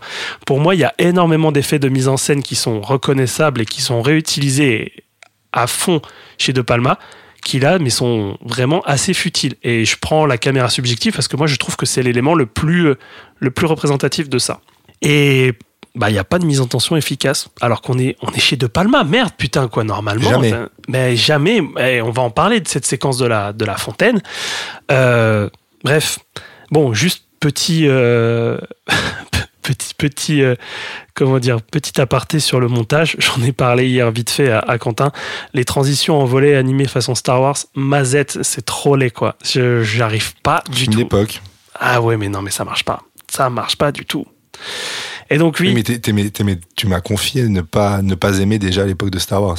ah oui, Donc tu détestes Bah le oui, procédé. bah, pourquoi on utilise ça Arrêtez d'utiliser ça. C'est pas propre à Brian. Arrêtez, faites des fondus au noir, des fondus enchaînés, euh, voilà, on s'en fout, mais transition en volet, quoi, putain, on n'est pas sur. euh, Windows Movie Maker. on n'est pas sur Windows Movie Maker, merde, quoi. Euh, la scène marquante, pour moi, oui, bah, c'est la scène de l'escalier slash de la fontaine, et je trouve qu'elle est assez représentative de ce manque de mise en tension. Il y a très peu de dilatation du temps, et t'en as, tu l'as dit, que oui, c'était rapide, mais pour moi, la dilatation du temps, c'est quelque chose de fondamental dans le cinéma de Palma. Je reprends la séquence dans Pulsion, la séquence du musée, mais elle dure mais quasiment 15 minutes où en fait, tu vois Angie Dickinson qui rôde dans le musée, qui pense être suivie, mais au final suit le mec qu'elle pense qui la suit. Franchement, mais ça, c'est super efficace. Mais dans ces cas-là, on peut juste prendre les meilleurs plans, euh, enfin les meilleures séquences du cinéma de Brian De Palma, et on parle que de ça. Non, mais On peut pas, on peut pas non plus que comparer à ce Deuxième fait exemple, de de mise en, deuxième exemple de mise en tension, dans Mission to Mars, on a parlé de la séquence où ils sortent de la sonde quand ils sont, ils sont dans le- l'espace euh, intersidéral, dans le vide sidéral. Bah là, ça marche, il y a vraiment une dilatation du temps. Pourquoi il prend pas le temps, là, pour cette séquence de la Parce qu'on n'a pas le temps. Monsieur est détective de police, il n'a pas le temps. Et voilà, moi, je, je- je trouve que ce côté long, quasi lancinant, normalement chez De Palma, il est pas là. Ça met trop peu de temps pour mettre du suspense. Et en plus, encore une fois, qui est qui? Pourquoi on est en danger? Bah, qui est qui? Bah, qui est qui? Euh, Oui, franchement, Euh, on a Bucky- du mal. Bucky vient voir si, enfin, il sait que Lee avait devait rencontrer Bobby Dwight pour tuer Bobby Dwight. Et donc Bucky va voir pour s'assurer On que sait même Lee pas c'est fasse- qui ce Bobby DeWhite. On sait que c'est un mec qui doit sortir de C'est un prison. proxénète. Le proxénète de Kay Lake. Encore une fois, Et moi, si tu veux, je te, tu sais quoi, je te ferai un PowerPoint ce soir. Fais-moi un PowerPoint pour m'expliquer le film. Mais franchement, j'ai l'impression d'être trop con devant ce film parce que ça va trop vite et je comprends rien. On doit juste s'en remettre dans cette scène au crâne éclaté sur le pic de la fontaine pour surprendre et choquer le spectateur. Et moi, je trouve que franchement, ça marche pas. Et je suis peut-être un peu dur au niveau des décors, mais ça coince un peu. Jusqu'au visionnage des bonus, je pensais que le film, il s'était fait intégralement à LA. Mais ça donnait une impression assez irréelle, genre un peu carton, euh, carton pâte, quoi. C'était, c'était un peu bizarre. Quand j'ai appris dans les bonus que ça a été fait au fin fond de la Bulgarie et que ça a été reconstitué Alors, quasi je- je- intégralement, Je me permettrai de dire que Sofia n'est pas le fin fond de la Bulgarie. oui, non, mais bref, je veux dire, reconstituer tout un, tout, tout un imaginaire de Los Angeles de, des années, euh, fin des années 40, je sais pas, ça, moi, ça m'a explosé mon, ma suspension d'incrédulité, quoi. Ça fait toc, ça fait toc. Et il y a certains éléments qui ont été tournés à LA, mais il y a une majorité qui a été fait en Bulgarie, dans des décors, euh, dont la séquence de découverte du Dahlia noir, du corps du Dahlia noir, bah, ça, ça marche pas. Ah ouais, c'est même ça, tu t'es dit, euh, ça fait stud. Bah ouais quoi. Ouais, tu, tu bah, pff, surtout qu'en plus t'as un plan grue du coup donc tu vois vraiment tous les éléments de décor et franchement ça fait bizarre quoi. Bref, je vais pas m'étendre, j'ai été peut-être un petit peu dur euh, avec ce film. J'ai quand même des choses à, à sauver. Oh. Le casting pour moi est quand même relativement solide. Hilary Swank en femme fatale, Scarlett Johansson qui colle bien à cet imaginaire de, des films des années 50, euh, Josh Harnett en flic désabusé à la Bogart. euh, alors petit bémol pour Aaron Eckhart, je trouve qu'il est un, petit peu excessif. Mais bon, c'est avec le personnage, je pense que ça va. Et c'est vrai qu'il y a un sacré paquet de jeunes premiers et jeunes premières, un peu la fine fleur d'Hollywood de l'époque, qui est assez agréable. Franchement, le casting est plutôt pas mal. En plus, un- dans, dans le contexte, tu vois, tu te dis, bah, Josh Harnett, il vient de faire Paul, il, il- il venait de Pearl Harbor, non? Il- En tout cas, il avait fait The Faculty, ça c'est sûr, euh, dans les années 90, mais je crois qu'il venait de faire Pearl Harbor aussi, euh, début La de... chute du faucon noir. La chute du faucon noir ég- également. Du faucon noir. Mais bref. Euh, donc oui, effectivement, je trouve que ça marche bien. Et pour parler de, Josh Hartnett, c'est assez juste le commentaire de, Palma dans les bonus sur le fait qu'ils disent que Josh Hartnett, en fait, avec sa tête d'ange, sa, gueule d'ange, euh, il dit même dans un monde corrompu, il semble honnête. Et c'est vrai que cette posture un petit peu euh, à la Bogart comme ça que, que, Hartnett euh, tient, bah, je trouve que ça marche bien. Après, le pauvre, il a un peu disparu de la circulation. On a rigolé tout à l'heure, mais je sais pas où il est. Je sais pas. Faudra qu'on le En cherche. tout cas, il a daté avec la Scarlett. euh, Ah bon? Bah ouais, de, à la suite du film. Ils sont, enfin, ils Oh sont- là, dis donc, t'as du gala, t'as du croustillant. Bien sûr, hein, ça Ah, je dois ça à ma compagne. Je la remercie. Deux ans de, de relation. Deux ans? Oh la vache Ouais. Alors, effectivement, je parlais de jeunes premiers et jeunes premières. Il y a des seconds couteaux, il y a des gueules. Bref, on va pas faire tout le casting, mais il y avait le cocktail parfait pour que ça fonctionne, quoi. Bah, un peu comme Michel Thomas, quoi. Trois petits points. Et donc, euh, bon, ça lésine pas sur les scandales hollywoodiens, les histoires sordides. On parle de drogue, de pornographie, euh, surtout à cette époque des années 40. Et euh, voilà, c'est un peu une ambiance à la Hollywood Babylone de Kenneth Anger euh, que je vous recommande la lecture de, de- ces deux ouvrages qui sont vraiment bah, qui parlent en plus des vrais scandales hollywoodiens qui sont basés parfois sur des rumeurs qui ont été on va dire parfois fictionnalisés par Kenneth Anger et qui tenait majoritairement en fait de d'histoire euh, parce que sa mère était costumière dans le cinéma hollywoodien. Donc en fait elle avait pas mal de, de petites histoires sordides comme ça parfois qui sont vraiment très très très dures. Euh, mais il y a cette ambiance là et franchement c'est plutôt bien amené. Plutôt bien amené. Et euh, tu parlais de la musique de Mark Isham. Elle est plutôt agréable et elle marche bien dans, dans cet univers. Peut-être qu'elle est, elle est un petit peu trop omniprésente. Un poil euh, Ah, bah, moi, je la qualifie plutôt discrète. un poil surplombante, je trouve. Bref, mais je trouve que majoritairement, c'est plutôt pas mal. Donc moi, en conclusion, je vais encore reparler une fois de ça, je vais pas m'étendre là-dessus, mais je pense qu'on peut parler de films malades, et d'ailleurs, sans le savoir, en, lisant la critique de, de- des cahiers euh, qui est sortie à l'époque, euh, il, parle de cette, euh, de cette expression de film malade. Donc film malade, je répète, dans sa définition, donc Truffaut, il qualifie de film malade les films qui sont des chefs-d'œuvre avortés, une entreprise ambitieuse qui a, souffert, d'erreurs de parcours, un beau scénario intournable, et peut-être que, euh, du coup, le Dahlia Noir de James Ellroy, apparemment, était quand même considéré comme un, livre très difficile à adapter, euh, un trop fort décalage entre intention et exécution. Donc, euh, peut-être qu'il y a un petit peu de tout ça là-dedans. Et je pense qu'il souffre aussi de la comparaison que je peux faire, moi, avec Les Intouchables qui réussit partout, le Dahlia Noir, je trouve, pêche un petit peu quand même. Et euh, c'est triste, mais l'ensemble est très peu captivant et un peu, un peu plat. Il y, a, il y a beaucoup de, de réalisateurs qui se sont cassés le nez au passage du numérique aussi. Et, et j'ai l'impression que le grain peu- que peut apporter euh, une pellicule, apporter du positif en fait euh, au visuel. Mais je crois qu'il y a un peu de ça, ouais. On n'en a pas trop parlé, mais je pense qu'il y a un peu de ça quand même avec le Dahlia Noir où je trouve que c'est trop lisse. C'est trop bah, plat, c'est c'est- ça veut tout et rien dire, mais il y a peut-être un peu de ça en fait. Je, je, je sais pas si c'est vraiment à cause de ça que ça marche pas, mais il y a, y a un truc qui marche pas en fait. Il y a un truc qui marche pas où je me dis, je vois un film des années 2000 qui essaye de dépeindre un univers des années 40 et ça ne marche pas.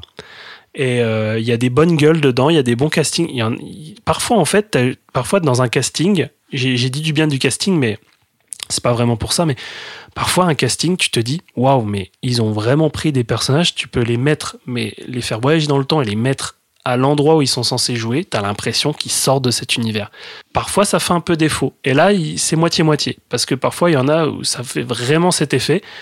Par exemple, euh, Aaron Eckhart, moi, je trouve qu'il fait pas très acteur de, de cette époque. Je sais Mhm. pas, il a pas la persona un petit peu. Et pourtant, qu'en plus, il en parle beaucoup en disant, dans les bonus, il dit Ouais, j'ai regardé beaucoup de films euh, de ces années-là, essa- essayer de reproduire la, gestuelle de, de, de, de- de- des acteurs, des actrices de ces années-là, bah, surtout des acteurs, euh, vu qu'il int- il interprète un homme du coup. Et ça marche pas. Josh Harnett, ça va. Euh, Sky Johansson, ça va aussi. Larry Swank aussi. Mais ouais, il y en a certains où ça, ça pêche un peu, quoi. Donc, euh, donc j'en ai fini pour, euh, pour cette, euh, cette tirade. Bah, J'espère ne t'avoir pas trop, trop fait mal au cœur. Tu m'as fait mal au cœur, mais on reste amis. D'autant plus que tu vas pouvoir me donner cette belle édition DVD. Tu restes ami juste parce que tu vas voir l'édition et puis Ah bah, après. je- il y a toujours un intérêt.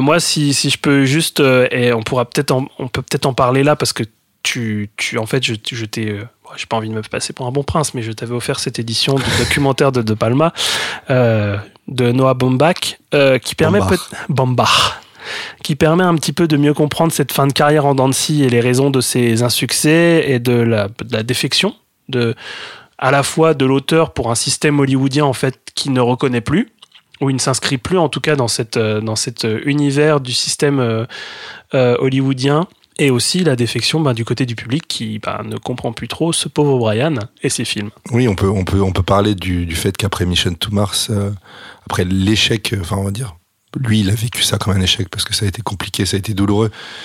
Il a été en France du coup pour faire Femme Fatale. Et, depuis, alors après bon, il y a eu bien sûr le Dahlia Noir, mais il a vraiment tenté de s'éloigner des studios. Euh, même, il me semble que Passion, c'est aussi un film qui a été produit euh, en France. C'est une coproduction allemande. Hein. Ah oui? Ouais. Ouais, mais franco-allemande? Ah, il y a peut-être un petit peu de sous-français, mais c'est majoritairement allemand, je crois. D'accord. Et ça, c'est. euh, je sais que c'est le remake d'un film français aussi, mais. je- C'est pas le remake d'un film d'Alain Corneau, ça? Si, exactement. Ouais, Alain Corneau, ouais. Le nom m'échappe, mais bref. Et, et pour Domino, pareil, en fait. Ça a été plein de petites coproductions européennes et c'est sûrement aussi ce qui a fait que l'expérience était catastrophique. Il n'a pas eu son mot à dire, il a vraiment euh, été écarté en fait. Il a juste été là en tant que presque que comme prête-nom quoi pour Ouais. pouvoir. euh, Et Brian est devenu le mal aimé. Je suis le mal aimé. Ouais. C'est dommage, hein. Bon, on pourra. On peut peut-être un petit peu partager sur cette fin en, en conclusion de, de cet épisode. Ben, c'est vrai qu'à chaque fois, on se disait, ouais, 2000, c'est vraiment la césure, quoi. Il y a eu tous les films des années 90, bon, hors euh, Le bûcher des vanités, qui, qui est un petit peu, voilà.